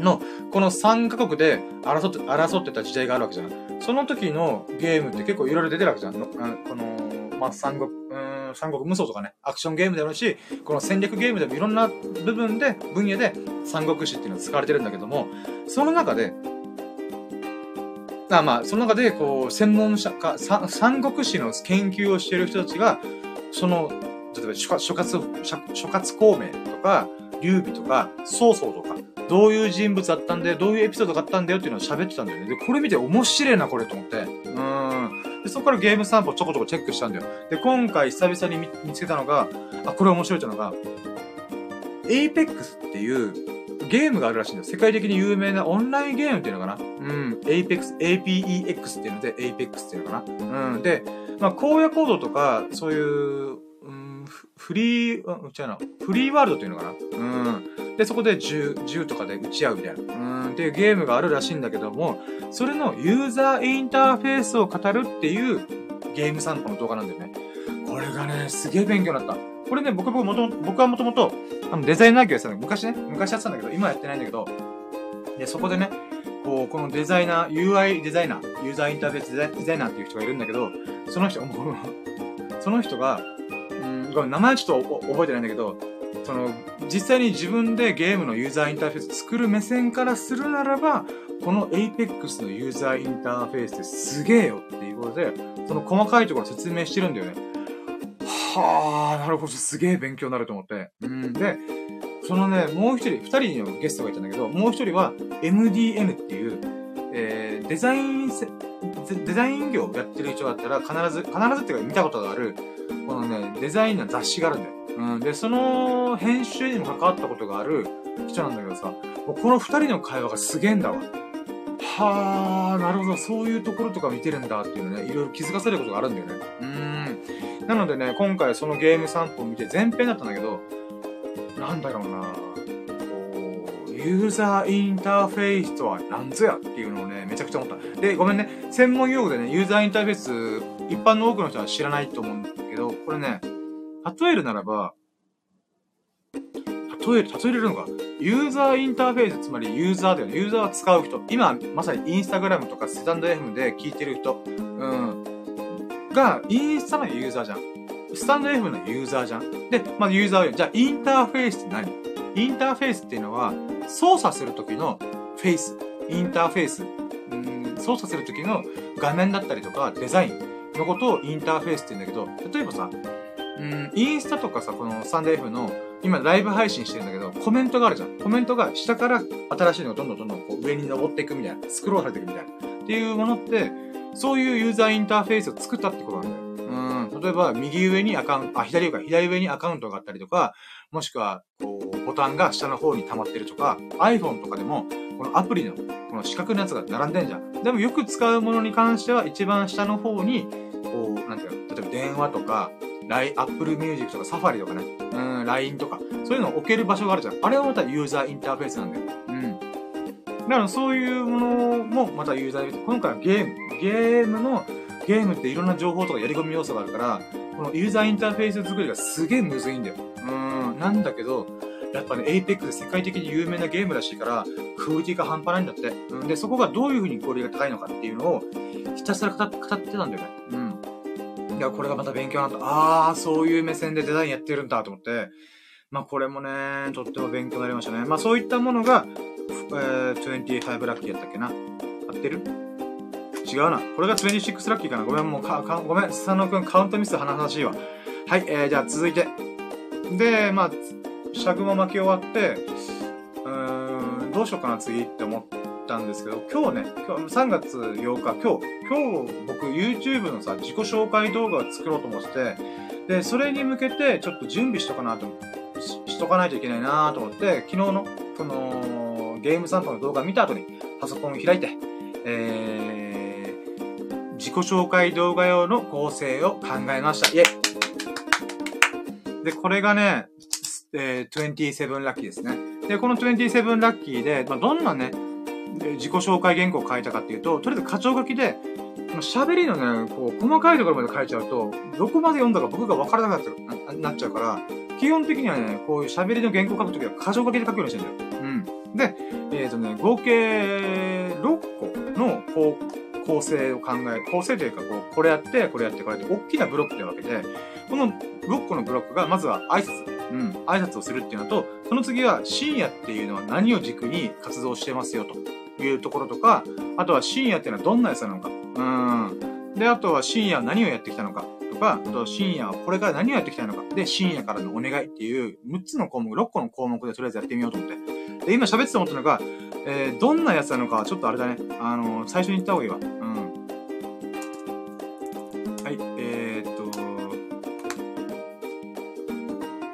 そうね。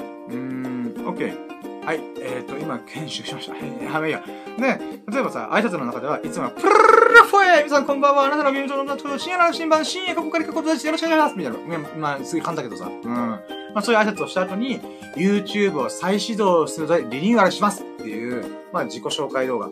で、まあ、あとはその次が、人生の羅針盤見つけるために、のたうち回っておりますよ、私はいつもいつも。ということで。うん。まあ、プロフィール欄にも書いてるんだけど、基本的に僕はね、あの、自分がね、何したいのかよくわからん。うん、わからんっていうか、うん、自分の人生をどういう風にけ、うん、落ち着けようかなって思って、考えてないんだよね。だから、コンパスがぐるぐる回ってる。俺はここに行けばいいんだっていうのが、もうね、ぐるぐるぐるぐる回ってる。ワンピースつけたら、わかるかもしれんけど、僕に、僕の人生のエターナルポーズが欲しいっつって。うーん。もしくは普通のコンパスが欲しい。もしくは、ログポースが欲しい。そう思ってる私は。うーん。まあ、ワンピースね、ちょっと申し訳ないけども。うん。まあ、そういったものを見つけるためにいろいろこの2年ぐらい活動してますよっていうことを言ったり、言ったりとか、あとはね、この1回挫折して、え YouTube をもう1回やるにあたって、もういろんな人のね、うん、ご縁に恵まれたんで、もうやるしかねえなと。やったれと思って。うーん、もう形もしちゃえと思って。うーん。まあそういうことで、ね、YouTube、うん、セカンドシーズン。セカンドシーズンって言ったらかっこいいけど、ただね、あの、挫折しただけなんだけど。うーん。まあなのでそういった意味で頑張りますって言ったりとか、あとは、まあ深夜ってどんなやつなのかとかなんだけど、まあ僕は発達障害で ASD と ADHD っていうのを持ってるらしいんだよ。うん、これは診察行ったっていうよりは、縁があって、このクリニックの、メンタルクリニックの院長先生と喋る時があったんだけど、その時に、まあ、いろいろ話聞いたけどさ、君もさ、ASD だよねって、えうん、そんなことがあった。うん、そんなことあるんだと思って。うん。でも僕はね、基本困ってないからそれで、うん、普通に診療せずに生きてるんだけども、まあそういう特性があるよとか、あとこんな風にバーって喋るのも、まくし立てるように喋るのも、やっぱ ASD の特徴らしい。うん、あとは話が脱線しまくる。これも ADHD。あとやりたいこともバンバンバンバン変わっちゃう。うん。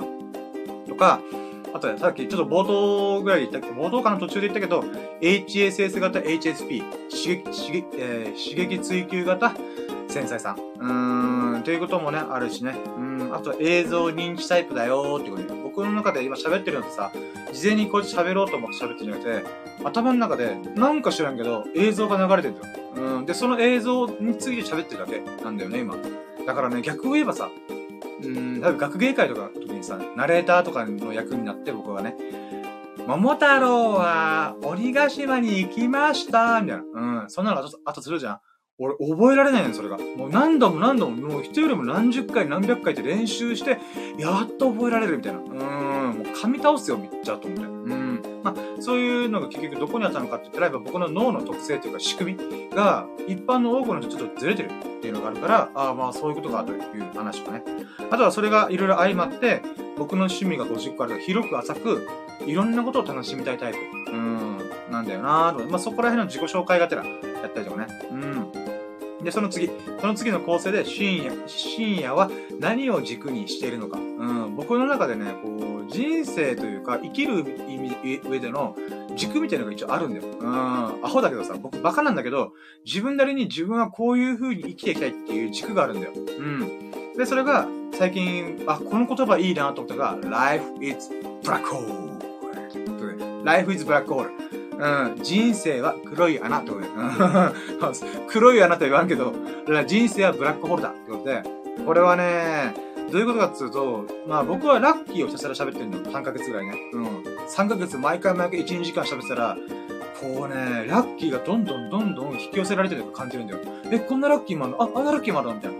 自分そんな苦労してないのに、なんかね、向こうからラッキーがやってくる感じがすげえんだわ。うん。まさにブラックホールじゃんと思って。うん。もう僕のどす黒い欲望のもとにラッキーを集まれっつって、この指とまれっつって、わーってラッキーが今ね、もうこう、渦巻いてんだわ。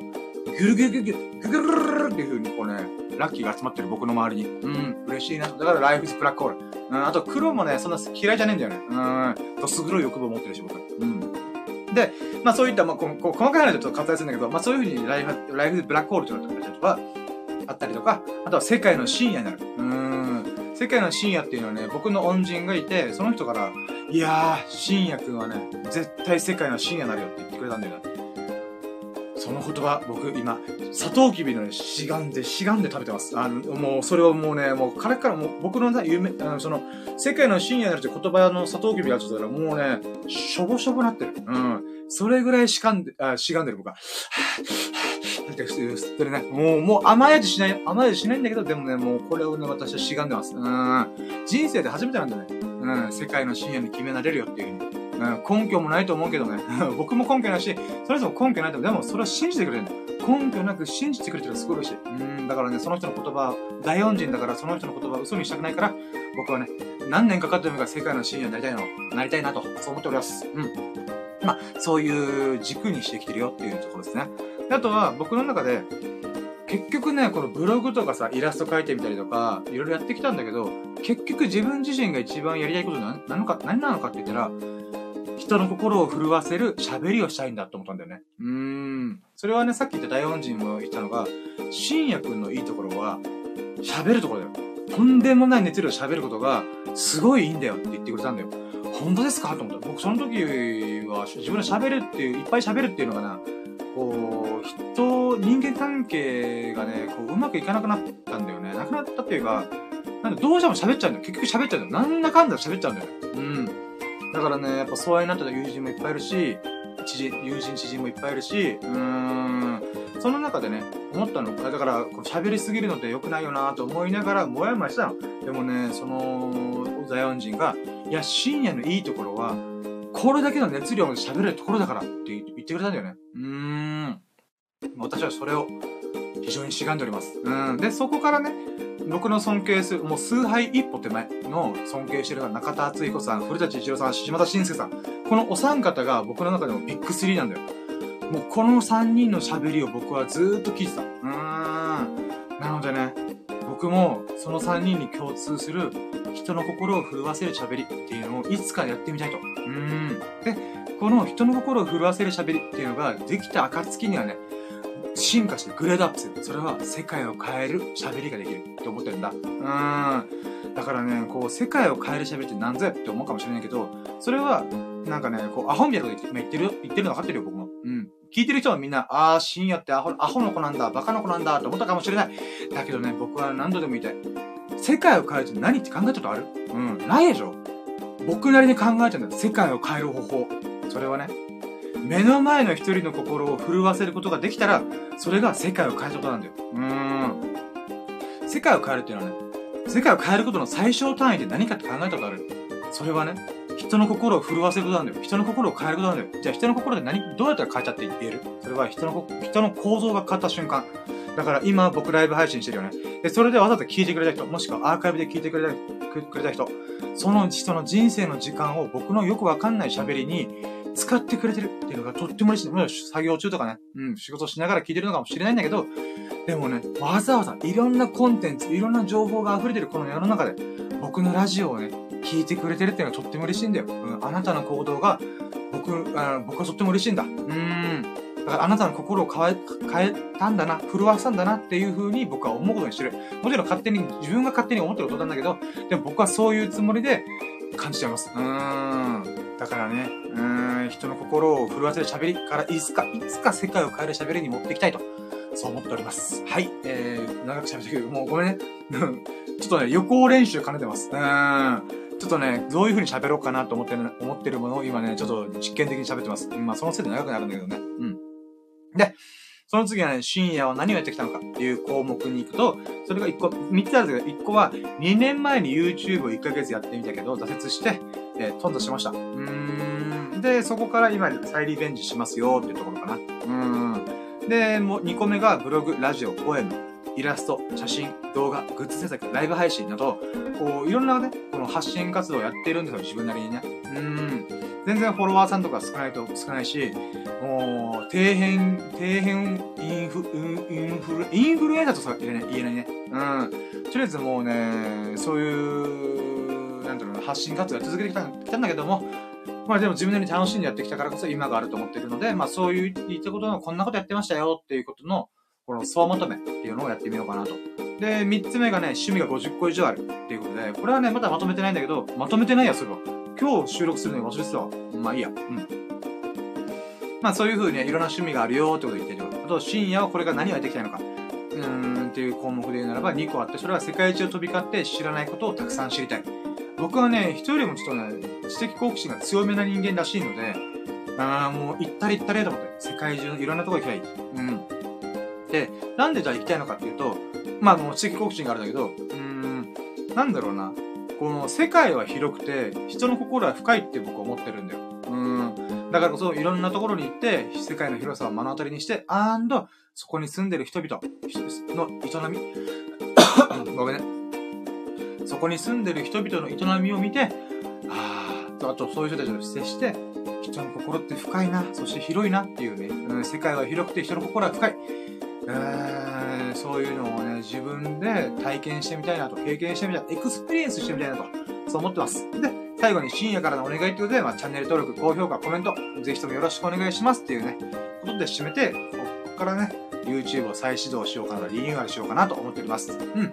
まあ、ごめん、今ちょっと練習がてらやっちゃったけど、まあ、こういったものがね、私、昨日文章でまとめておりました。うん。そうね、ただね、今喋ってて思ったのが、おいおい、自己紹介でお前何分喋る気だよって思ったから、ちょっとね、これはやり直そうかな。うん。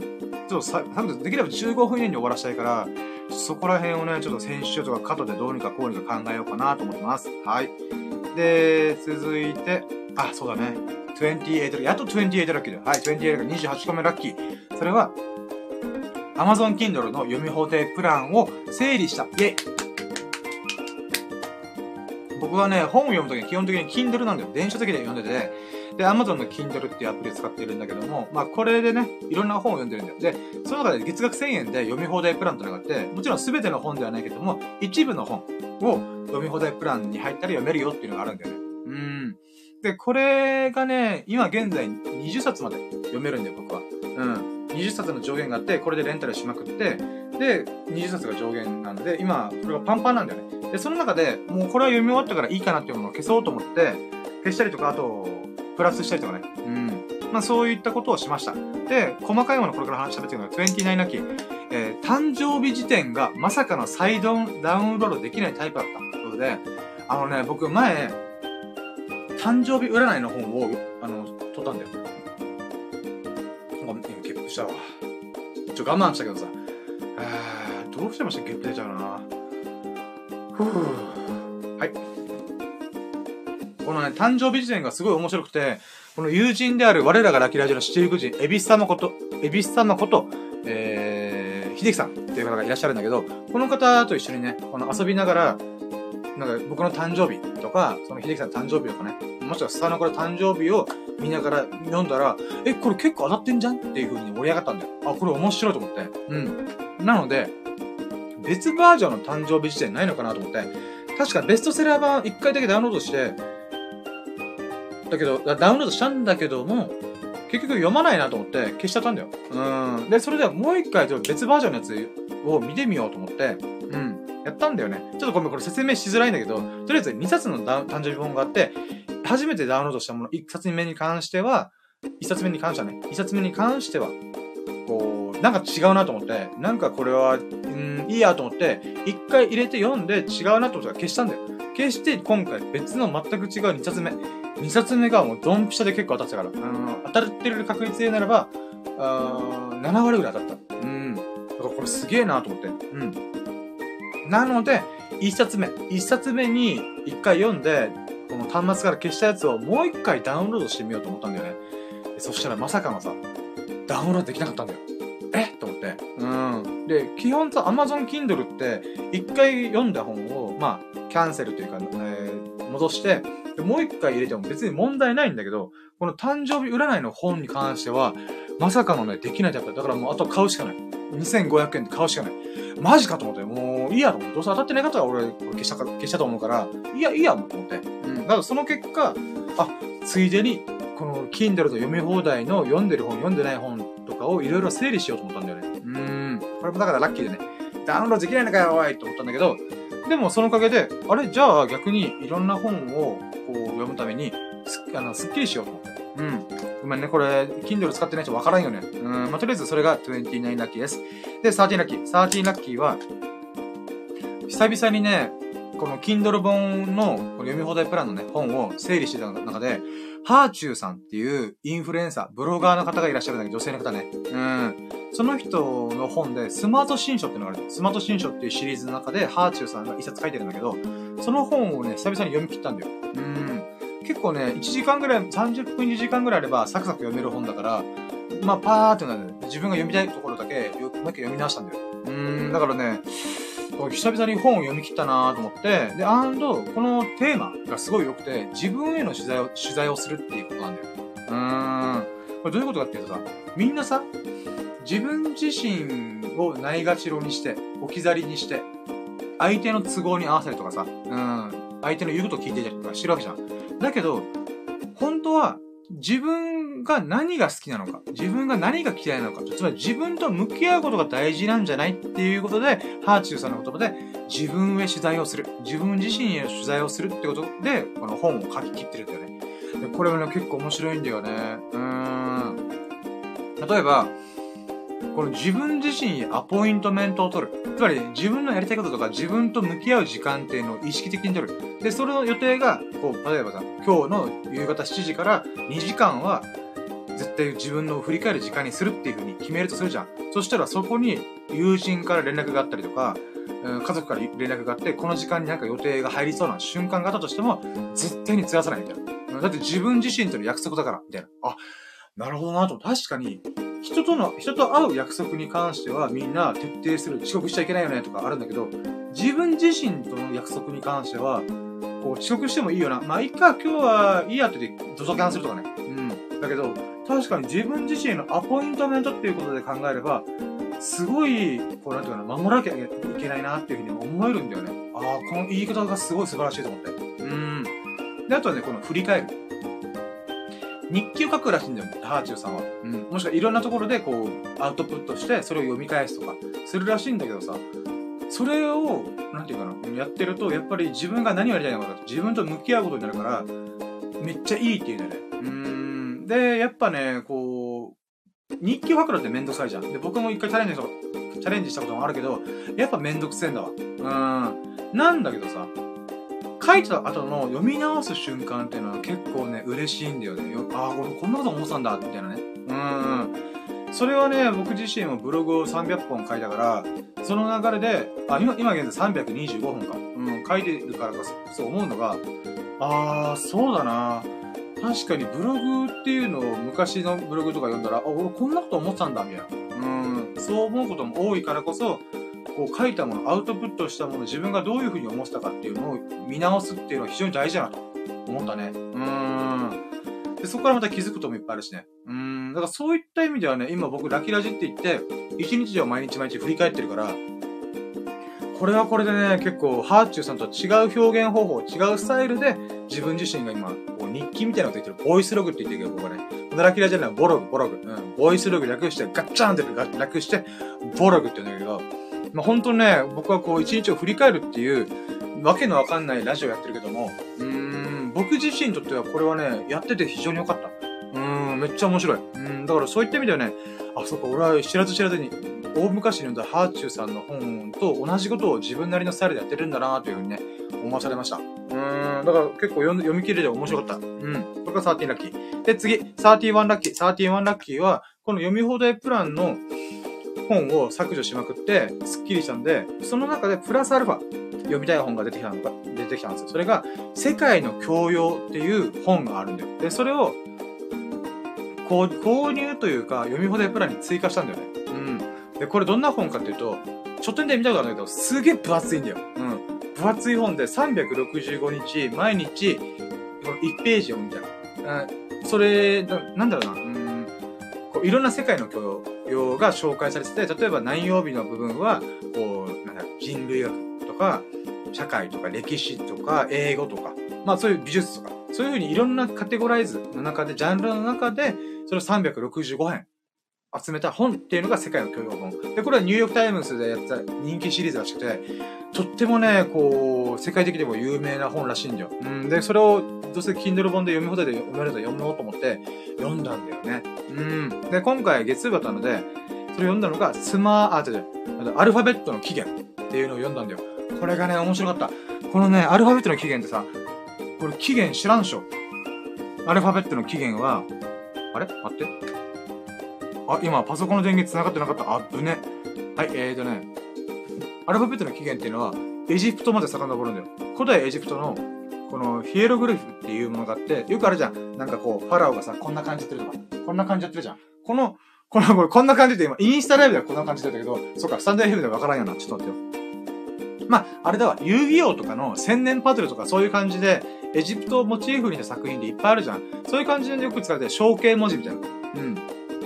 っていうのがあるわけだよ、このヒエルグリフっていう。で、このヒエルグリフっていうのが、この、えエジプトで歴史が古くて、本当にね、何千年前とか4000年前とか5000年前の話だったりするから、で、その時代で、超、えー、超、超文明だったんだよ、その当時はね。うん。それは、やっぱこの周りの人たちがまだ、なんていうかな、ちょっとした国々とか村とか集落的なレベルの中で、エジプトは文明を築いたんだよ。うん。そうなってくると、こう、周りの人たちが、周りの人たちからすると、今でアメリカとか中国みたいなもんだよね。めっちゃ発展してるわけよ。だから戦争とかしたら、この領土を奪いたりとか、その、そこの国々、その負けた国ね、エジプトで負けた国々の国民を奴隷として引き連れてくるんだよ。うん。で、奴隷として引き連れてくるんだけども、言葉が違うんだよ。言葉が違うから、ヒエルグリーフじゃあで、こうこういう風に、えー、なんか週休2日で、夕方の5時まで働いてもらいますみたいな、そういう風なこの看板というか文字があってそうじゃん。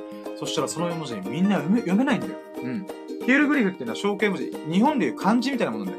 うん。漢字もさ、木って書いたら、あ、木と朝とか書いたらさ、朝。モーニングね。そしたら、この一日の始まりっていうイメージがファンってこう伝わるじゃん。だけどこれってね、このヒエルグリフも同じように、朝という単語だけじゃなくて、いろんなこの漢字というか単語があるんだよ。で、その単語を一個一個覚えたら、マジで数年がかりの言葉になるんだよね。数、覚えるのに数年がかりかかるんだよね。うん。なので、何、どうしたかっていうと、ヒエルグリーフを簡略化したんだよ。うん。記号みたいに。うん。そうすることによって、こう、みんなが使いやすい言葉として、アルファベットの起源が始まったんだよ。うん。アルファベットって記号じゃん ?A, B, C, D, E, F, G ってあるんだけど、日本の場合は朝とか、まあ、中国から来てる漢字ではあるんだけど、この朝っていう漢字は一文字書いたらもうそれで朝っていう意味があるんだけど、アルファベットの A とか B とか C に関しては別に A というものに何の意味もないじゃん。うん。記号としての意味しかないんだよ。そこに何か朝とか夕方とかラジオとかそういうような意味合いが、あ、ラジオ違うな。ごめん。うん。まあ服とかね、洋服の服とかっていうものに意味がないわけだよ。A という B、C、D、E、F、G っていうのは記号なんであくまで。ってなった時に、やっぱね、これ使い方がすごいいいんだよね。うん。このアルファベットの組み合わせによって MORNIG、うん、モーニングっていう風に読めばいいんだなとかいう風に習得するのが早かったんだよね。その時、そうなった結果何が起きたかっていうと、このアルファベット簡略、ヒエログリフから簡略化されたアルファベットの元々のものが世界中に広がったんだよ。うん。これがアルファベットの起源だし、面白いよね。すごいなと思って。うーん。なので、もこれをね、今回また、えー、1ページ読んで面白かったなと思って。うん。で、これが31ラッキー。で、132ラッキー。132ラッキーが、日本の教養というシリーズ本またあるんだわ。うん。なので、日本の教養本っていうのもまた買って、あ読み放題プランに追加して、また今日の1日分、1ページ目を読みました。で、それはね、今回書かれたね、富士山。うーん、富士山あるよね。僕もね、数回見たことあるけどもね、日本の霊峰、うん、日本一高い山ってことで、あと、この、世界的にも、この逆すり鉢状というかな、こう、綺麗な三角形を描いてる山っていうのは少ないんだよ。うん、で、さらにそれが活火山ってね、まだ全然バリバリ現役ですよっていう山だからね。うーん。ほんとね、こう、美しい山だと思うんだよ、富士山っていうのは。うん。で、その富士山っていうのが、どういう風に出来上がったかっていうのを、いろいろね、こう、書かれてるんだよね。で、これもまた面白くてね。うーん。なんだっけな、この富士山っていうもの自体が、うーん、待って、あ、待って、俺、う覚えだ。待ってよ、なんかあったんだよね。あ、やばい。アルファベットに引っ張られて、富士山のことすっごい出てる。確か富士山っていうのがいつぐらいにできて、で、かつ信仰の対象になってるとか。あ、そうだよ。これ一応印象的に残ってるから覚えてたけど、富士山って誰のものですかっていう話があるんだよ。うん。まあ、もちろんね、県境はあるよ。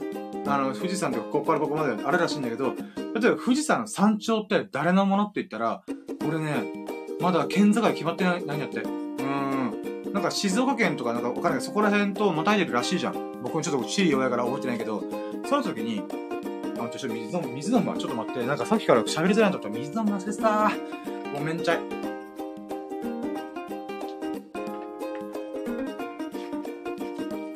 でだ。このね、富士山の山頂っていうのは、ある神社が持ってるらしいんだよ。この土地の権利を。うん。で、それはね、この徳川家康の時代から続いてる由緒ある神社らしいんだ。うん。で、その神社の境内っていうのは、もう神社のものだから、なんかね、なんだろう、確か、県境が決まってない。っていうことが、その、それがもう、なんか絡まってるっていうことがあったんだよね。ごめん、ちょっと待って、富士山なんか書かれてたんだよな。活火山であり、あ、でも今喋ったことが書かれてたはず。俺、そんなに知らんから。うん。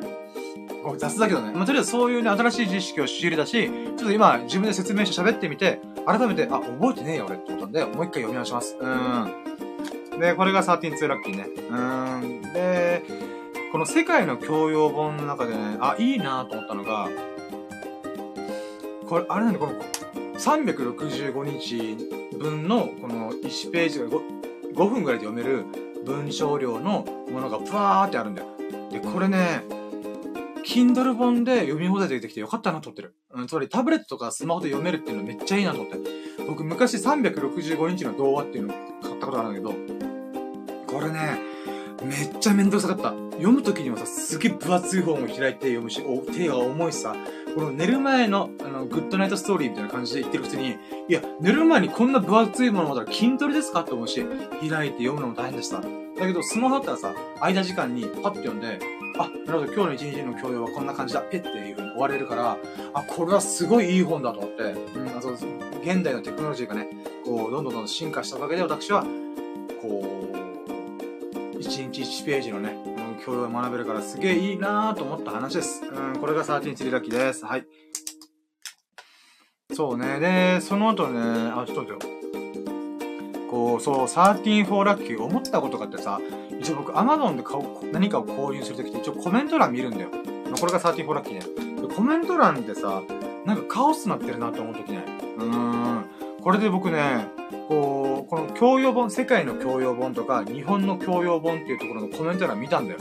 うん。で、そこでさ、あったコメントで、ん？と思ったのがいくつかあって、それは、教養じゃなくて、これは雑学だっていうコメントに俺すげえ違和感あったんだよ。で、それで自分でなんでなんだろうっていうふうに思ったんだよね。で、その中の一個が、あっと思ったのが、これさ、この世界、あ、違う違う、教養と、教養というものと雑学の違いって何、何なんだろうっていうふうに調べたんで、ググってみたんだよ。そしたら、あ、なるほどなと思ったら、教養っていうのは生きる上で必要な知識のことを言うらしくて、で雑学っていうのは生きる上では必要ないというか、そんな必須ではない。まあ、無駄知識だよな。トリビア、へへへへみたいな。っていうもんだよね。うん。っていうのが雑学。っていうならば、この世界の教養本っていうものに対して、このコメント書いた人は、いや、これは教養じゃなくて雑学だろって言ってくれ、言った、言ったんだよね。うん。でも僕はね、え、そうかなって思うんだよね。うん。で、さっき、俺今言ったググったら、教養っていうのは生活に必要な知識、生きる上での必要な知識。で、雑学って生きる上では必要な無駄な知識って書かれてんだよ。だけどさ、この境目ってむずくない？僕ね、もういろんなこと好きだから知的好奇者だからさ、雑学教養ってえ？みたいな。うん。だってさ、その境目って、グラデーションちゃんと思うんだよね。うん。例えば料理できるっていう、知識料理は知識がある。ってやつあったとしても、僕は料理今だかつて、まだね、興味がなかったから、料理全然できないんだよ。でも生きてるんだよ。うん。じゃあ、これって教養なのって思わない？うん。ただ僕は料理をしてみたい。てか、ちょっと新しい趣味として始めてみたいってことで、料理をするよ、これから。うん。だけど、今まで料理してなくても、コンビニ行ったり、スーパー行ったりとか外食したりとかしたら、食べれ、生き、32歳まで生きてこれてるわけだよ。ってことは、これは教養なのか果たして。だけど、今からじゃあ僕は料理をします。うん。あくまで僕は趣味なんだよ。うん。生きる上で必要ないはずの、料理の知識を自分が楽しみたいからってことで、学ぼうとしてるんだよね。うん。ってことは、教養と雑学の境目なんてないんだよ。うん。ほんとそう思う、僕は。だからね、こう、この人に境目が異なるし、時代によっては異なるんだよ。じゃあ、その人にとってはそれが脱学かもしれないけど、その人にとっては教養の可能性も全然あるんだよ。だからね、僕思った。これで教養じゃないとか雑学だとか言ってるやつが、一、そういう想像力、僕みたいに、いや、これは分けれないものは境目なんてない、グラデーションなんだよっていう風に思えない奴こそが教養のねえやつだと思ったんだよね。うん。ごめん。口汚いけど、そう思った。うーん。で、それでさ、せっかくさ、こう365編、ニューヨークタイムズで大人気シリーズとして紹介されてる、まあ、あとね、これ作るの超大変だったんだろうなと思うんだよ、俺、本当に。うん。のた、に対して、想像力皆無のアホなやつが、アホってごめん、アホじゃねえ、想像力のない人が、勝手に教養だの、雑学なの。うん。決めつけてるってことがすげえ俺気持ち悪いなと思ったんだ。うん。だからね、ほんとね、なんか、その、このコメント自体が一番教養ねえわと思って。うん。だからね、なんか、なんかね、もやもやした。うん、アホだな、この、あ、アホだ、ごめん、言葉厳しかったね。うん。いやー、なんでしょう、これと思って。うん。で、もう一個言うならば、教養って、なんかさ、偉そうに言ってるけどさ、偉そうに言ってるけど、このコメント一人で脱力だとか、この教養だとか言ってるけどさ、いや、そうじゃねえと思うんだよ。あくまで知識は知識なんだよ。教養っていうのは繋がりであって、このね、コネクティングドッツって僕呼んでるんだけど、点と点があるじゃん。知識っていろんな知識、こうパンパンパンパンで点がいっぱいあって、それを繋げていく力のことを教養っても言うんじゃないかなと思うんだよ。うん。つまり、自分自身で学ぶのって楽しいとか、ああ、なるほどな、成長できたなとか、知ることって面白いっていう風に思っていろいろやってると、勝手にいろんな線と点と点が繋がっていくんだよ。うん。そうなってくると、じゃあ何が教養なの？何が雑学なの？と思うんだよね。うん。そういう風にさ、なんか、教養ってのは、この知識、知識のつながりで自分がインタラクティブに面白く、こう、つなげていくっていう部分で言うならば、雑学と一思ってるやつはずーっと雑学なんだよ。うん。それはそうだよ。だって点だけずっと持ってるやつは雑学でずっと。うん。これ伝わるかな？なんかね、俺それすげえ思った。このコメント書いた人は、雑学をずーっと雑学と、あ、だって、こう、教養とか知識をずーっと雑学と思ってる、点と思ってる限り、ずーっとこの人雑学なんだな、うーん。雑学すらもう教養にするぐらいの機会見せんかいボケみたいな。うん、そう思った。うん。あ、ごめん。で、もう一個がね、あ、もう一個。うん、135ラッキー。135ラッキーは、うーん、なんかね、このコメント欄、アマゾンのコメント欄のレビューのとこ見てるとさ、こう、変なコメントが伸びてることが興味深いんで僕は面白いなと思って。なんかね、人のコメント、人のこのさ、この商品買ってみて、すごい期待してたのにがっかりしました。それはわかる。だって使ってんだから。うん。それそうだよね。だってこれが壊れてましたとかだったらすげえ凹むよね。うん。返品だ、返品だってなるよね。だからこそ、この、そういう、なんていうか、うん、ディスるような言葉。うん。この本の内容は変だっていう風に、いう人のコメントの方が役に立たるボタンが押されて、それいいねされまくんだよ。なんだけどさ、思うんだけどさ、あ、まあ、人は損をしたくないからこそ、とあ、落としめす、あ、飛ぼす、うん、意見の方がトップに来やすいんだよ。うん。でもさ、俺思うんだよ。まあ、他の商品だったらわかるよ。商品は壊れてたとかだったら、もちろんそれは星1とか、ネガティブなコメント書くのもしょうがない。でも本ってさ、内容じゃん。知識じゃん。うーん。だからさ、それが自分と合わなかったっていうのはわかる。わかるよ。それはすごいわかる。でもさ、一応お試し読みとかできるからさ、うーん。で、買ってみて自分が知ってる知識ばっかだったなと思ったら、ああ、はいはいっていう風に覚えられるし、読み応えがなかったとか、もちろんそれもわかる。だけどさ、うーん、なんだろうな。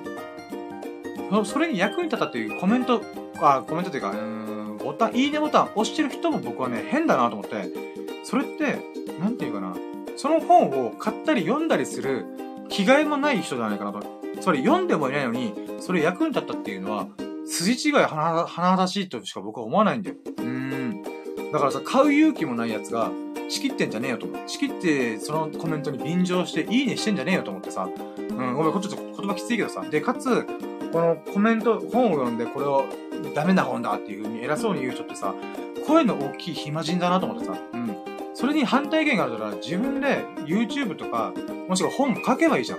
それが間違ってるよって言うんだったら、自分の思う本を作ればいいんだよ。うん。その気概もないのになんか、うーん、なんて言うんだろうな。うーん、好き放題言うのってどうなんだろうなと思ってさ。もちろんね、ほんと、利用者だから別にね、あのー、その本を読んで、うーん、思ったことを喋るっていうのは全然ありだよ。うん、もちろんね。うん。それはもうあるじゃん。プロの選手がやってるプレーを、スポーツが、プロスポーツの映像を見て、なんか、ちゃんとしろみたいな。うん。っていう風に言う気持ちはわかる。わかるからこそ、そこに関してはね、自分で本を作るっていうのはまた話違うだろうってちょっと思う。なんだけどさ、うーん。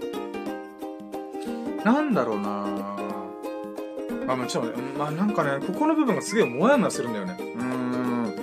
そんなに違うって思ったら、そのコメントで部分でも、教養と、あ、例えば今のさ、教養と雑学の話の、もう変なコメント。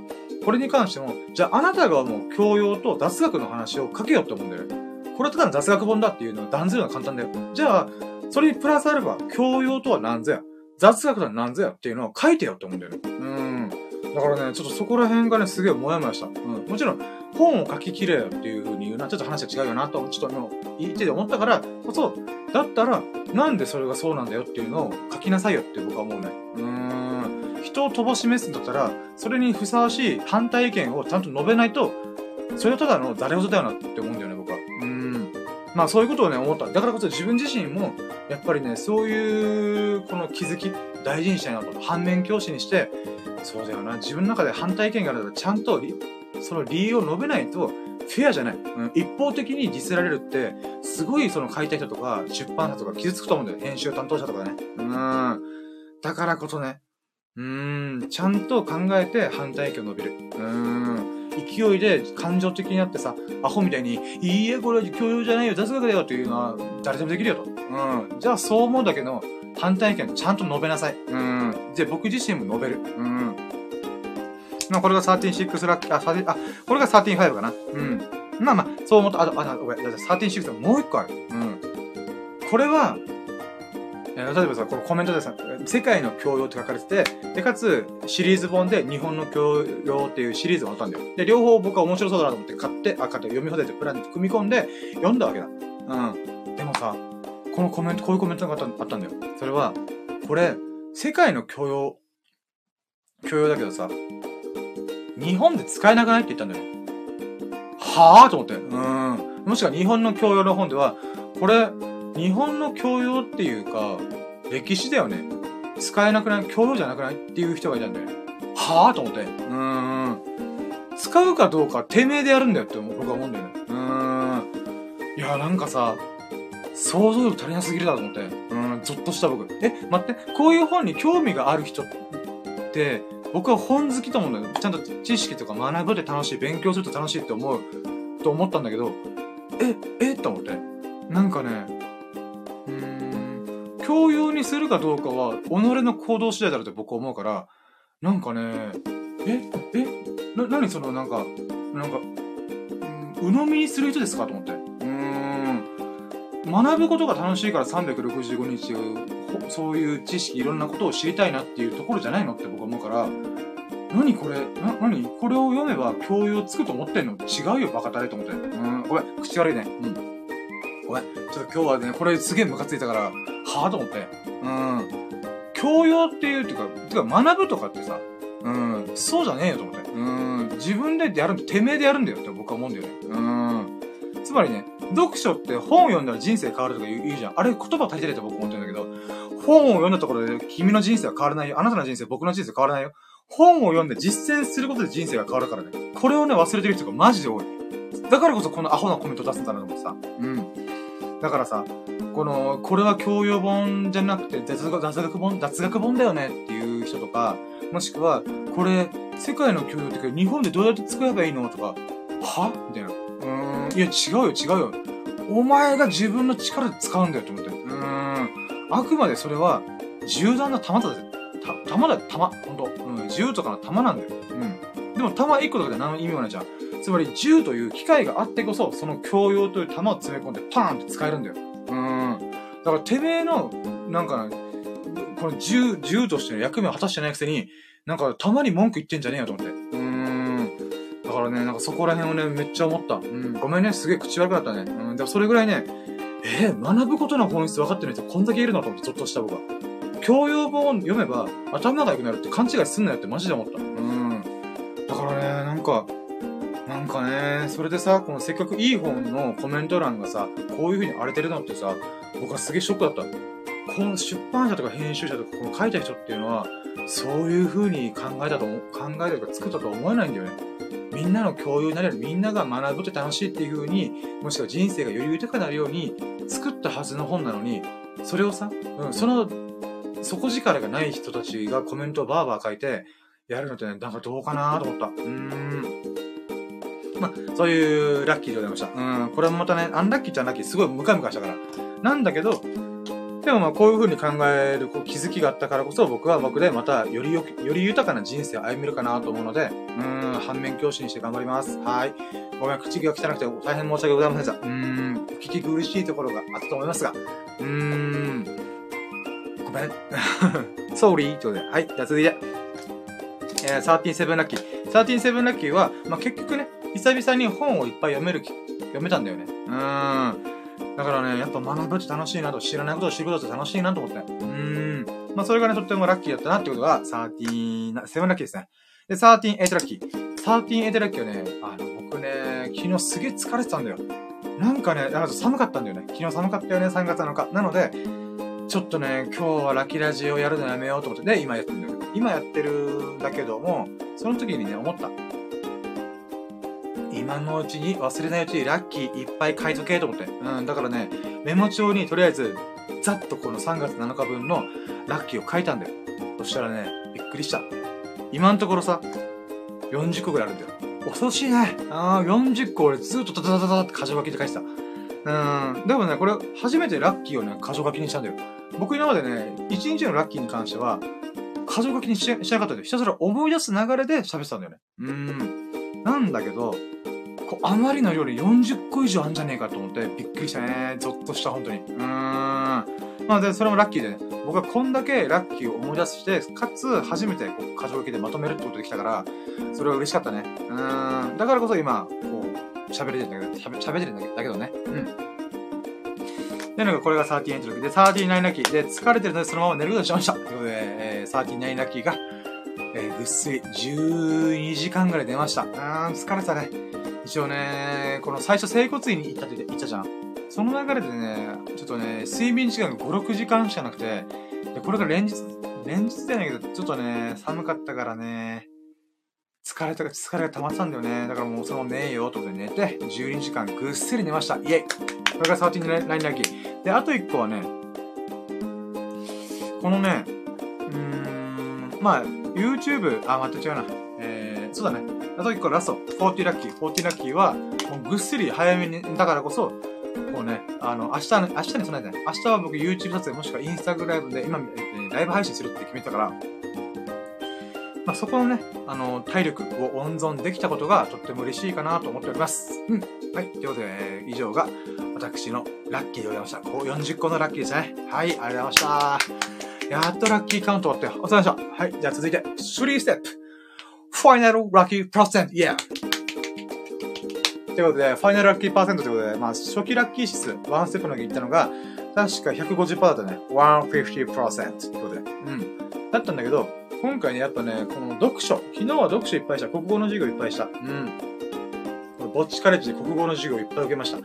なのでね、それ考えると、なおさらね、今日はね、振り返って、今日というか昨日か、振り返ってみるとさ、ぼっちカレッジで言うならば、まずは、生体、生体というか、整骨院行って、保健体育やったじゃん保健体育やって、で、その後にブログを書いたから、国語の授業したわけじゃん国語の授業で、僕が勝手に国語の授業というか学びをしたんだけど、で、国語行ったじゃんで、その後に、えー、まあ、ブログも、あ、ブログ、あの、そうね、えー、ブログ書いて、で、社会の勉強ね、うん、オンラインサロンで、ちょっと、あの、社会勉強、うん、をしました。うん。で、また国語。だから国語、今日、昨日は2個もあった。うん。このブログを書くことと、本をいっぱい読むこと。うん、2個あったね。うん、なので、合計4、4講師だね、昨日は。うん。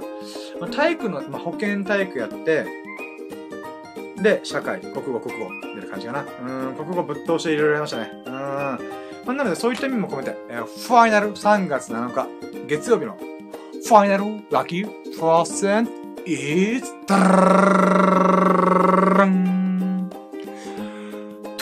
200%ということで、200%です。イェーイ !200% ということで、うん、200%でございます。まあ、150%から50%増ということで、うん。まあまあまあ、そうね。まあ、誰とも会ってなかったっていうのもあるから、そういった意味ではちょっとね、うん、弱いな、パンチ弱いかなと思ったけど、まあでもね、うん、200%だよ。うん、昨日また素晴らしい一日でした。ありがとうございます。雨降ってたけどさ、その代わりちゃんと休めたから、うん、そういった意味でも、うん、体の調子はすごいいいかなと私は思っております。いい。ということで、じゃあ、4ステップ。今日の最優秀ラッキーイェイということで、今日の最優秀ラッキーなんだけども、これはね、うーん、まあ、いくつあるかな？いや、でもね、今日に関してはね、今日というか、あ、今日というか、3月7日か。昨日の最優秀ラッキーで言うならば、今ね、リスト見ながら見てるんだけどさ、うーん。OK。じゃあ、今日の最優秀ラッキー。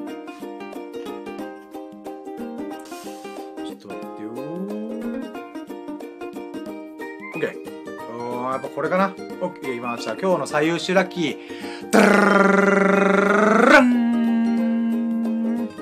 世界の教養と日本の教養で365日1ページずつ読むという本がとても面白かったので、えー、読み放題プランに追加して、コツコツコツと読み進めれることで、で読み進めれてることっていうことで、はい、これが最優秀ラッキーです。いやー、うれぴーね。うん。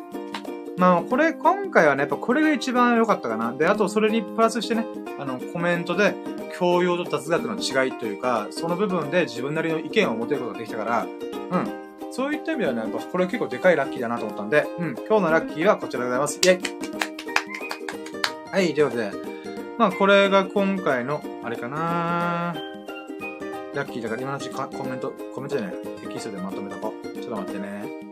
せっかく今ついでに忘れないうちにやっとこう。はい。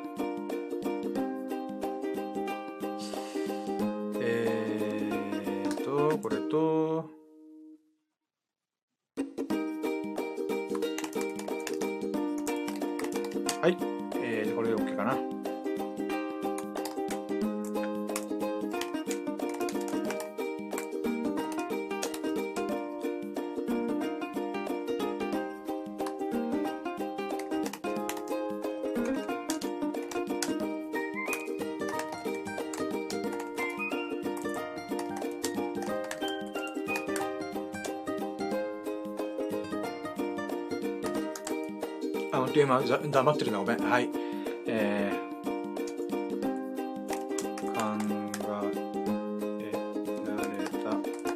OK。はい。えー、はい。といでね、今日の最優秀ラッキーが、はい。世界の教養と日本の教養という本を読み進めることができたことと、あとはコメントで、あ、お、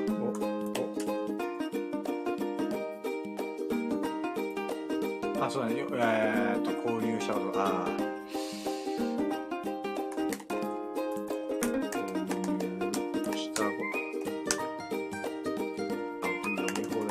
ちょっとごめんね。読み放題プランで。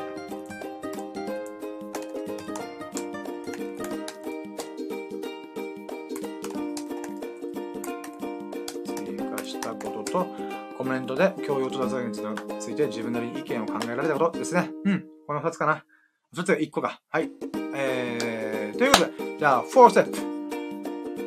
4ステップじゃねえあ、あ、俺、5ステップ、5ステップ。明日のラッキーカムトゥルーということで、まあこれはね、もう、うん、もう今、今だからね。うん。どうしましょうかに。これで言うならば、そうね。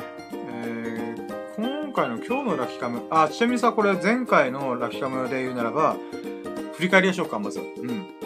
ラッキーカム、ラッキーカムトゥルーってコーナーで振り返りましょう。昨日言ったのが、昨日じゃねえ。3月5日の時に僕は3月6日のラッキーカムを決めたんだよ。うん。そのライラッキーカムっていうのは、まあ未来のラッキーを掴み取りに行こうっていうことでやってるんだけど、その3つがあるんだよ。それは YouTube の撮影準備と、 ToDo リストの整理。で、ストレッチしてからの整骨院っていうのをやってたんだけど、それがね、無事昨日できました。うーん。この ToDo リストとかも結構いろいろ厄介だったんだけども、うーん、それをね、ま、整理したおかげで、あ、なるほど。俺は今日これやればいいんだなっていうのがわかるし、うーん、あ、これ、あー、そうだな。あー、ごめん、これ最優秀ラッキーもう一個追加するちょっと考えてなかったな。うん、 ToDo リストを整理したことによって、ぼっちカレッジの科目、うーん、とか、あとは、まあ、YouTube の、あ、ちょっと、えー、そうね。やること、ゴールデンルーティンが決まったし、かつ、え、今日のラッキカムとか、今週のラッキカム、今月のラッキカムとかね、そういった風な、いつも喋ったら忘れてんだよ。忘れてんだけど、ただメモすることによって、あ、こういう風に振り返れば、俺は毎日毎日一歩ずつ進めれたという風に思えたから、うん。そういう風に ToDo リストを整理できたことがよかったな。うん、これ2個目だわ。あ、じゃあ、 ToDo リストの整理。リ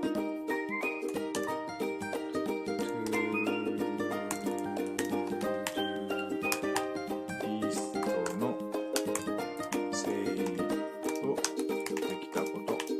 だね。これがやっぱ最優秀ラッキー2個目だ。うん。ということは今日50、41個あるじゃん。はい。はい、ということで、もうわけわかんないけど今。はい。とりあえずね、えー、じゃあ、昨日のトゥードゥリストに関しては無事にね、こうこなせたから、今回で言うならば、そうね、明日何やろっかね。明日っていうか今日か。今日はやっぱり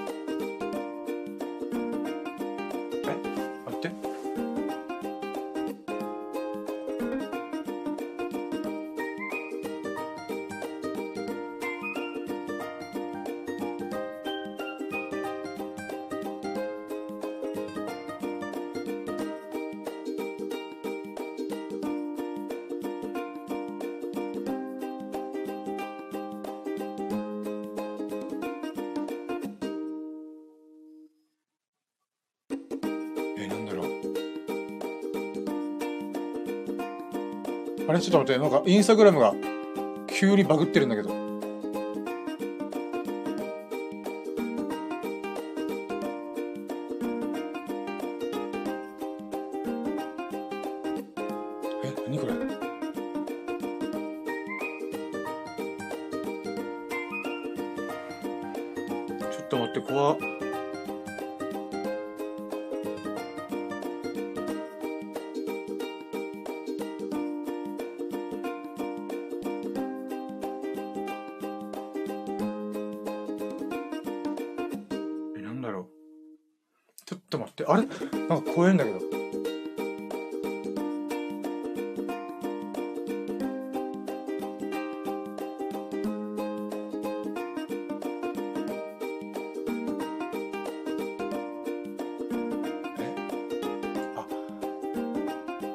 違う。ちょっと待って。え、何か、何か起きるぞ。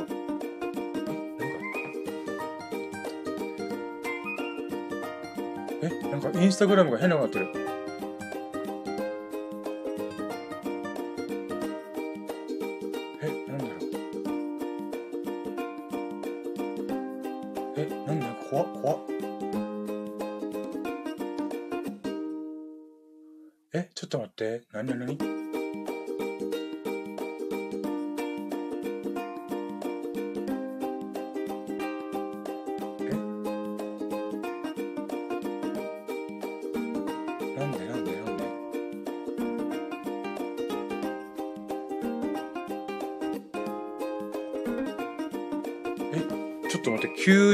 に、変なこと起きてるよ。え、また、怖いんだけど。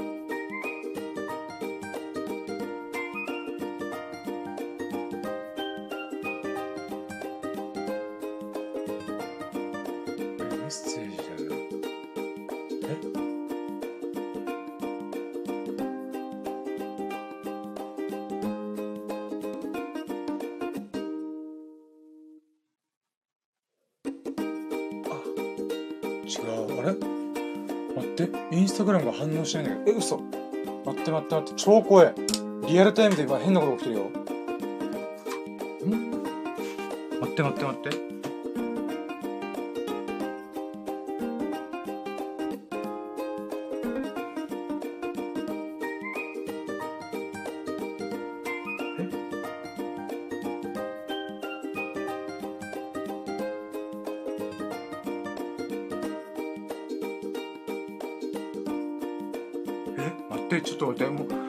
配信も勝手に止まったんだけど。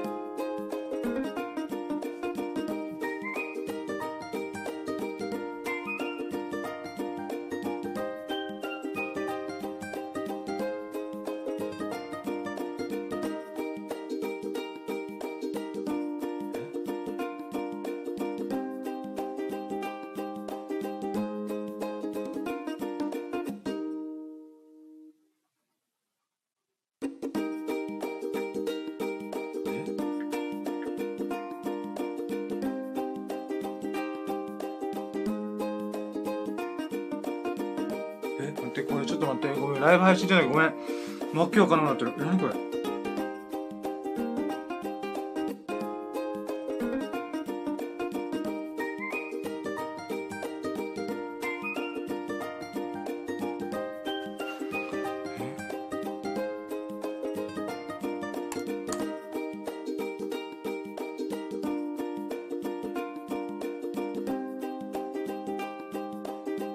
あー、待ってよ。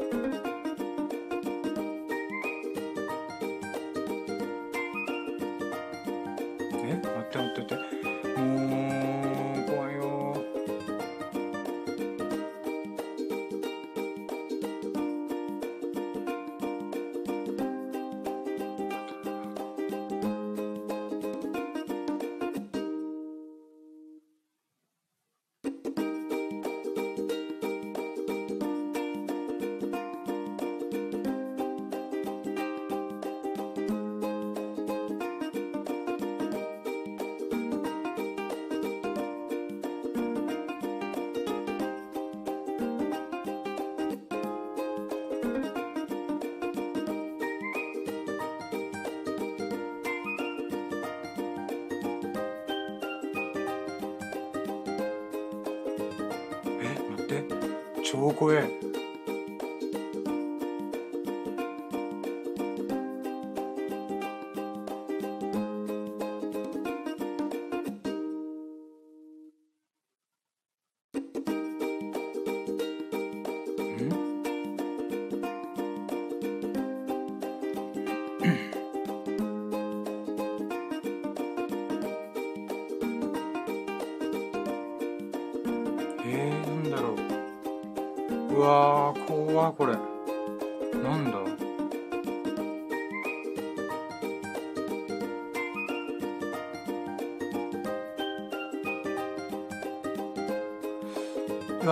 って、これは、ラッキーどころじゃないな、今。ごめん、ということで終了します。すいません。